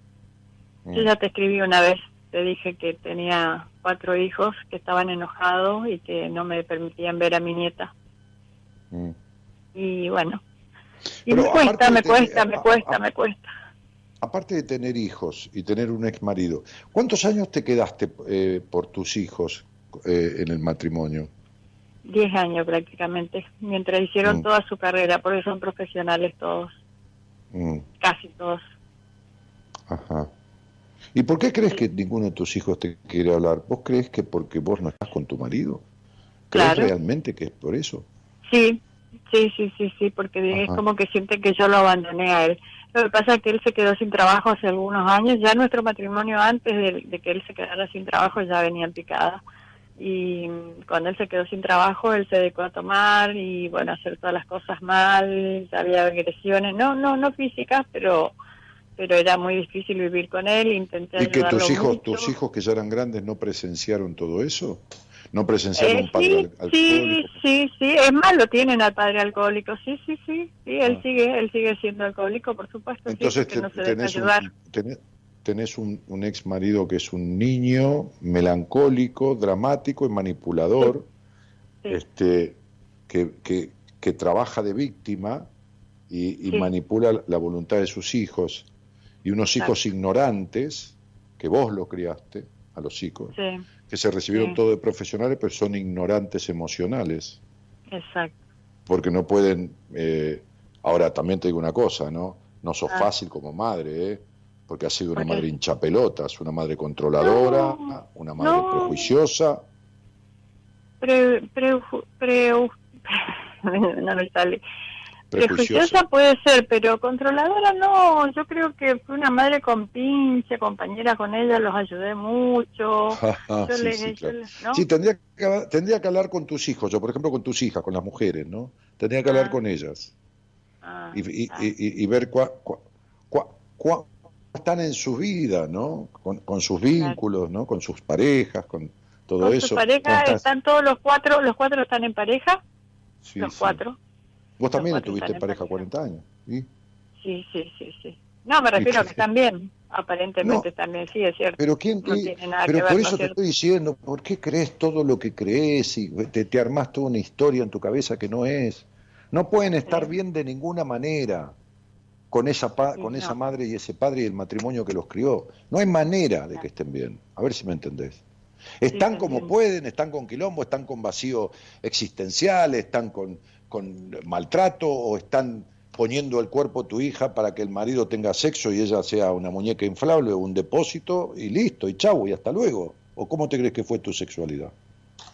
Un desastre. Y ya lo sé. ¿Y cómo que, ¿y quién le dio la teta a tu hija? ¿Yo? ¿Y quién le habilita a la, a la niña eh, el despertar de la sensorialidad? La madre, cuando la teta, cuando la baña. ¿Y qué le pudiste haber transferido? Lo mismo que te transfirió tu madre. ¿Te acordás lo que era tu madre? Sí. y bueno, y, entonces, ¿qué me hablas de me que castró, me castró, me castró. Sí, perfecto. Y esto le diste la teta de una castrada y es lo mismo. ¿Entendés? Entonces, No, nunca, nunca, nunca te subiste a un colectivo y, había un asiento libre y te diste cuenta que la persona sentada ahí tenía una energía de mierda, ¿viste? Bueno, y es la misma persona que crió a las chicas tuyas, vos con esa energía.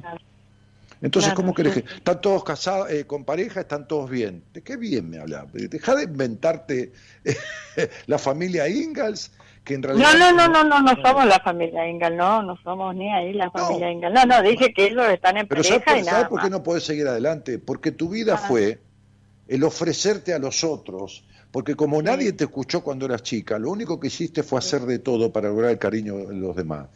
Y uno tiene el castigo. Un día dije, hay dos delitos existenciales, dos delitos vinculares, que merecen la condena de la, de la, de la cadena perpetua a la frustración.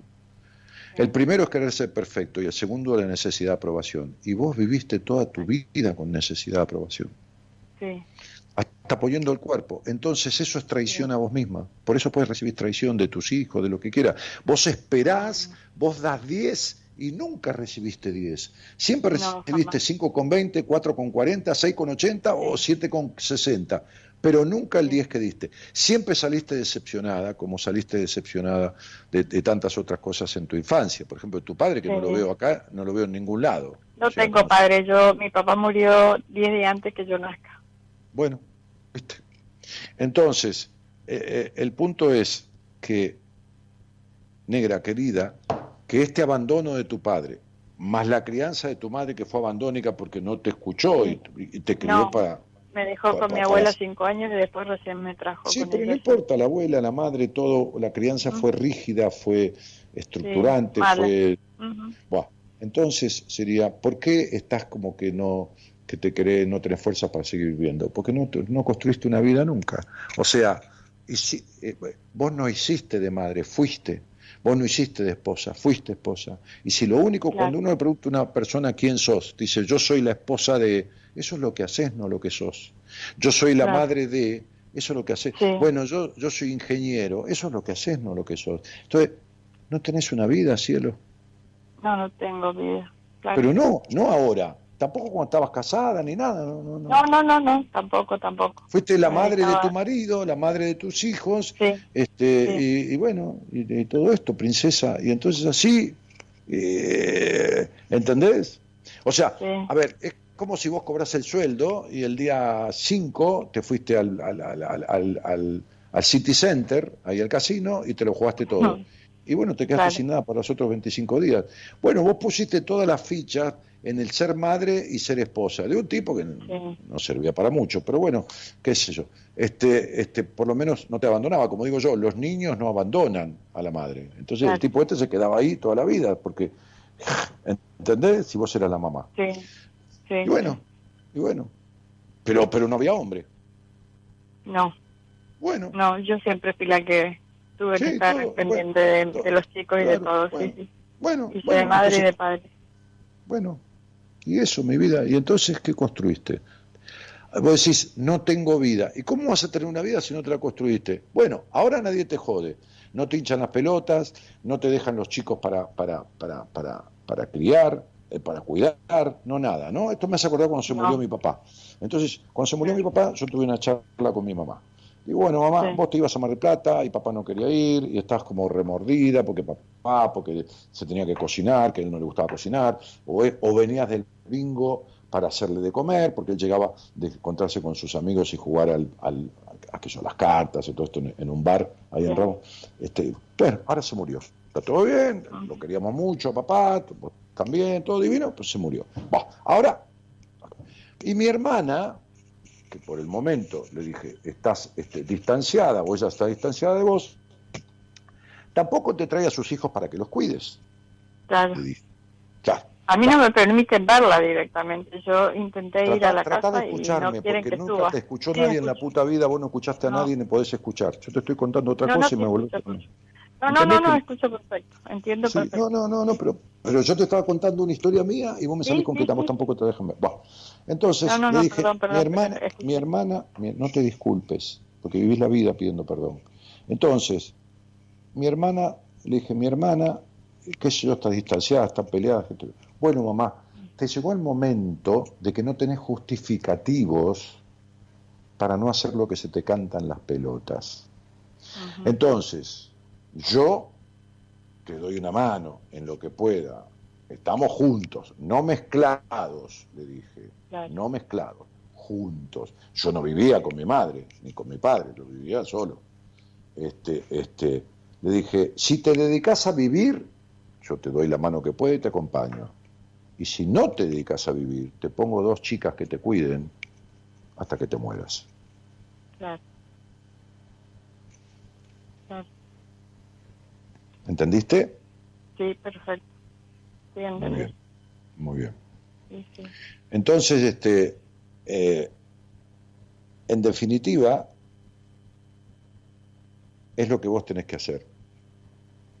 Intentar vivir. No, porque no tenés nadie que te hinche las pelotas. No, no tengo nadie. Es como si la vida te hubiera corrido de todas tus obligaciones. ¿No entendés esto? Sí, ¿No entendés que te dejaron el campo libre? ¿No entendés que ves como tragedia lo que es el primer momento de libertad de tu vida? ¿No entendés que, que vos no, a ver, vos no tuviste, no formaste parte de una familia, vos estuviste presa de esa familia, porque desde que tenías, desde que ni 19 sabías limpiarte el culo, vos tuviste Sí. que cargar con cosas que no correspondían a tu edad. Vos Sí. fuiste una señorita antes de ser una nena. claro. Y a los 20 años enterré un hijo, sí. Sí, sí. Yo te estoy hablando de tu infancia. Sí, sí. Yo no estoy hablando Sí, de eso. entiendo, estoy hablando- entiendo, entiendo que, que, que me... Sí, entiendo perfectamente lo que me decís. Entendés perfectamente lo que te digo. Entonces Ahora- sería, tenés la bendición. Es como si Dios, que crees en Dios Sí, y que Dios mete sí. la mano en la gente, cosa que es imposible, pero no importa. Es como si Dios hubiera dicho, te mereces un tiempo de libertad en tu vida para dedicárselo a la única persona que no le dedicaste lo que le dedicaste a cualquiera, que sos vos misma. Sí, sí. Nunca le diste, nunca te diste a vos ni la mitad de lo que le diste e hiciste por los demás. No, es Nunca. verdad. Bueno, perfecto, sí, yo lo sé. Ahora, date cuenta que eso es la peor de las traiciones, que la traición a uno mismo. Claro. Sí, sí. Entendí perfectamente. Si algo disfruto yo, es de comer con gente que aprecio, ¿no? Cosa que he hecho muy poco en todo este tiempo por la situación, desde ya, muy poco te digo, tres veces. Es muy lindo. Sí, sí, sí. Estar No hay manera, no hay manera de que yo vea algo que me gusta o le sirva a los demás, porque yo soy muy, muy, muy, muy buen este, anfitrión, y que yo no vaya eligiendo la parte que más me gusta para quedármela. No la que le gusta al otro, la que más me gusta a mí. No, vos ponés Claro. las cosas ahí, cada uno se agarra su pedazo y, y si sobra es lo que comes vos. Claro. Esper- y esperaste toda la vida que te lo reconocieran. Y encima se cagaron en vos. le compraron una casa al padre, pobre, pobre niño, desvalido. Vos pagás un alquiler y tus hijos ni te, ni te ven ni te dejan ver a tus nietos. Sí, esa casa eh, era, era de nuestra casa que vendimos y, y bueno, se quedó con y- todo él, obviamente. No, no Se se quedó quedó con todo todo él. No, no, vos permitiste que se quedara. ¿No ves? Sí, ¿No ves que cierto, trabajás de víctima? No, no, no, ¿No? pero no me doy cuenta, no me doy cuenta, pero es cierto. Sí, sí. Y bueno, entonces si no te das cuenta, pero trabajás de víctima, no importa, te estás dando cuenta ahora. Sí, Vos permitiste que se quedara con todo. Como los chicos. ¿Vos viste a algún chico que le guste compartir algo? ¿No viste que le decís, dale un pedacito de alfajor a tu primo? No, ¿por qué? ¿Viste? Y bueno. Claro, sí, sí. Bueno. Entonces vos permitiste que se quedara con todo, vos te traicionaste. Entonces, ¿vos tenés traición de los demás? Sí, porque es el reflejo de la traición a vos misma. Entonces, en vez de cagarte en la injusta decisión de tus, de tus hijos, supuestamente contada por vos y por esta historia, de un padre pelotudo y de una madre a la cual acusan de rígida e inflexible, y tienen un padre enfermo y pelotudo, no. Fíjate vos cómo la vida castiga sin palo y sin rebenque. Como la que te quedás en pelota, supuestamente sos vos. Cuando en realidad lo que tendrías que hacer es ahora es mi tiempo, es decir, ahora es tu tiempo. Ahora es el tiempo tuyo. Tenías 20 años cuando enterraste un hijo. Ya tenías un hijo. No tuviste infancia ni adolescencia. Tampoco tuviste adultez, te la pasaste laburando y fregando para cuatro críos para que estudien y se reciban, al lado de un pelotudo. Ok. ¿Y vos para cuándo? Es cierto. ¿Por qué, no vas a ¿Por qué no vas a una iglesia que, que, creas algo o compras una vela, uh en tu casa y le agradeces a Dios, a la Pachamama, que yo a quien mierda, a Zeus, a Apolo, que nadie te da pelota de tu familia y que no tenés que ocuparte más de nada? ¿Sabes lo que sería que encima, ahora que tenés este, este, a ver cuántos años tenés, 58, 59, 60 años, ponele que tengas salud. Tengo salud, gracias a Dios, sí. No, no, que tengas salud acá en adelante. Ah, bueno. Eh, entonces que tengas un tiempo de salud para poder, este, que eso es, ¿eh? ahora este, viene y te enchufan dos nietos un fin de semana, un nieto el otro coso, vienen tus hijos, te, che mamá, este, no me haces de comer, que esto, lo otro, o venía a cocinar los ravioles acá, pero dejate de romper las pelotas, ¿qué más querés? Claro, es verdad. Vos no, vos no hiciste de madre, sacrificaste tu vida desde siempre. Cuando eras chica te sacrificaron en la infancia. Y cuando tuviste noción de criterio, como viviste en el sacrificio la infancia, entonces te quedaste con el mandato y dijiste, mamá, abuela, quédense tranquila, que cuando yo sea grande voy a respetar este, las cosas que me inculcaron, me voy a sacrificar sola. Y te seguiste sacrificando. Y la, Vida no es, y la vida no es un sacrificio. Vos no sos una vaca que hay que sacrificarla, o un caballo que se rompió la, pata y hay que sacrificarlo. Vos sos una persona. Entonces yo te diría, basta de sacrificios, ¿entendés? Este, este, arreglate el pelo, pintate las uñas, date lo que le diste a cualquiera menos a vos misma, andate a tomar un café sentada en un bar con la vida, respira libertad y agradece que esa manga de pelotudos no se acuerdan ni que existís. Sí, es verdad. Bueno, entonces te un cariño. Gracias, Dani. Eh, de nada, querida. Chau, chau. Gracias. Gracias. Chao, chao. Muchas gracias. Chao.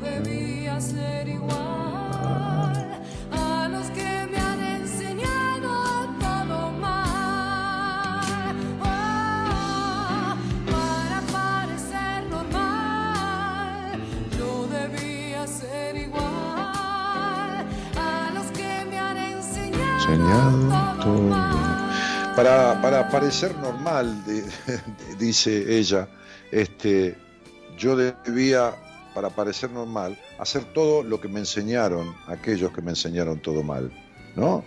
Entonces, para, para seguir los mandatos que uno le han instituido en, en la infancia, uno hace, eh, sin darse cuenta, todo lo mismo que le hicieron, ¿no? Es decir, cuando esta señora se quedó 40 años con este tipo, se quedó 40 años con un hombre que nunca fue hombre, que abandonó siempre, como el padre. Un hombre con el cual tenía sexo, ella no sentía nada y el tipo no se daba cuenta, como si fuera un niño. Ok, eso le sirvió para respetar los prejuicios, las estructuras, eh, los mandatos de puta de mierda y de suciedad que le inculcaron en su infancia. Y le sirvió también para cumplir eh, con el abandono del padre, que murió, o que se fue, o que murió, no me acuerdo qué me dijo, este, antes de que ella naciera. Entonces, tuvo las dos cosas juntas. El abandono del padre con su marido, porque no hubo hombre nunca, ¿eh?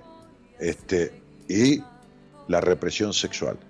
Ese vínculo le sirvió para mantener todo esto. Y entonces después vivió en el sacrificio, igual que la criaron haciendo todo mal.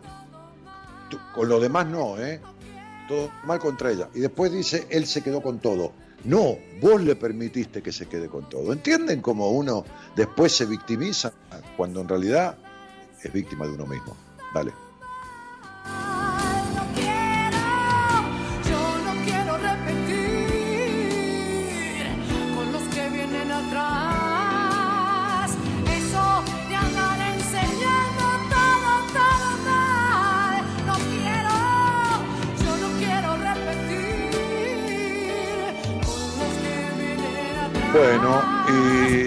Melissa Rodríguez dice, Dani, hace 11 años falleció mi hermana, yo sufría de insomnio, te escuchaba en la radio, hacías mis noches más llevaderas, meses después me mudé y no pude volver a sintonizar. Ahora por algo te encontré, gracias. Bueno, Meli, bienvenida nuevamente.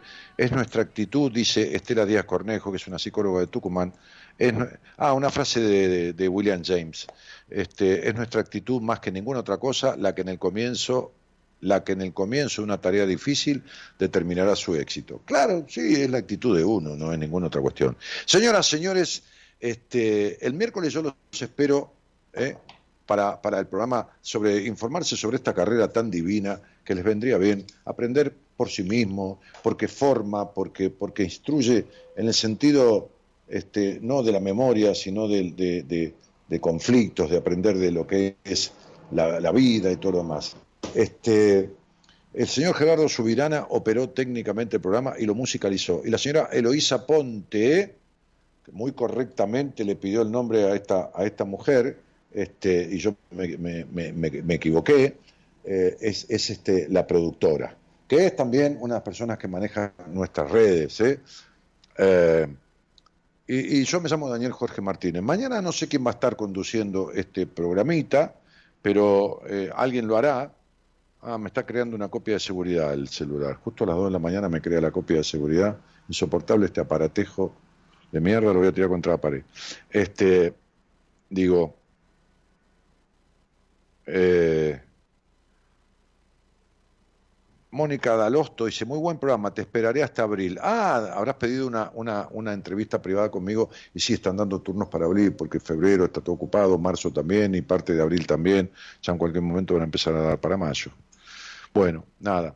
Este, te felicito una vez más, dice Olga.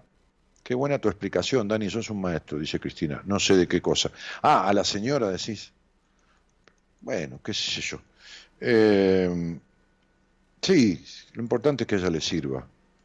Bueno, señoras, señores, este, y por qué no niños, eh, les dejo un cariño grande. nos vemos conmigo el miércoles. Mañana alguno de los psicólogos del programa, Pablo Mayoral, licenciado en Psicología de la Universidad de Buenos Aires y astrólogo además, este, va a conducir buenas compañías. Buenas noches a todos y muchísimas gracias por estar. Chao, chao.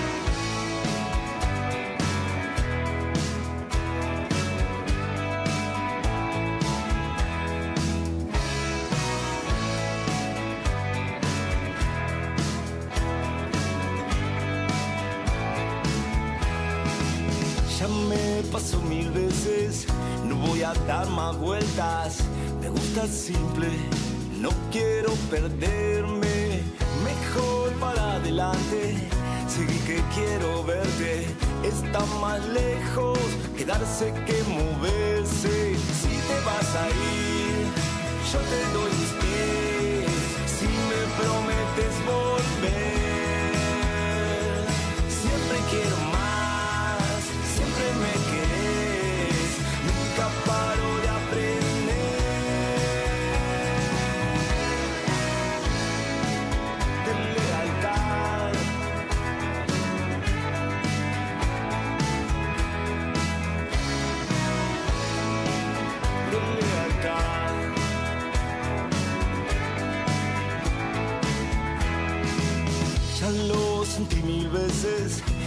no voy a dar más vueltas.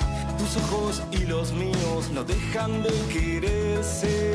Yo voy a estar presente, el tiempo no nos miente. Tus hijos y los míos también van a entenderse. Si te vas a ir, yo te doy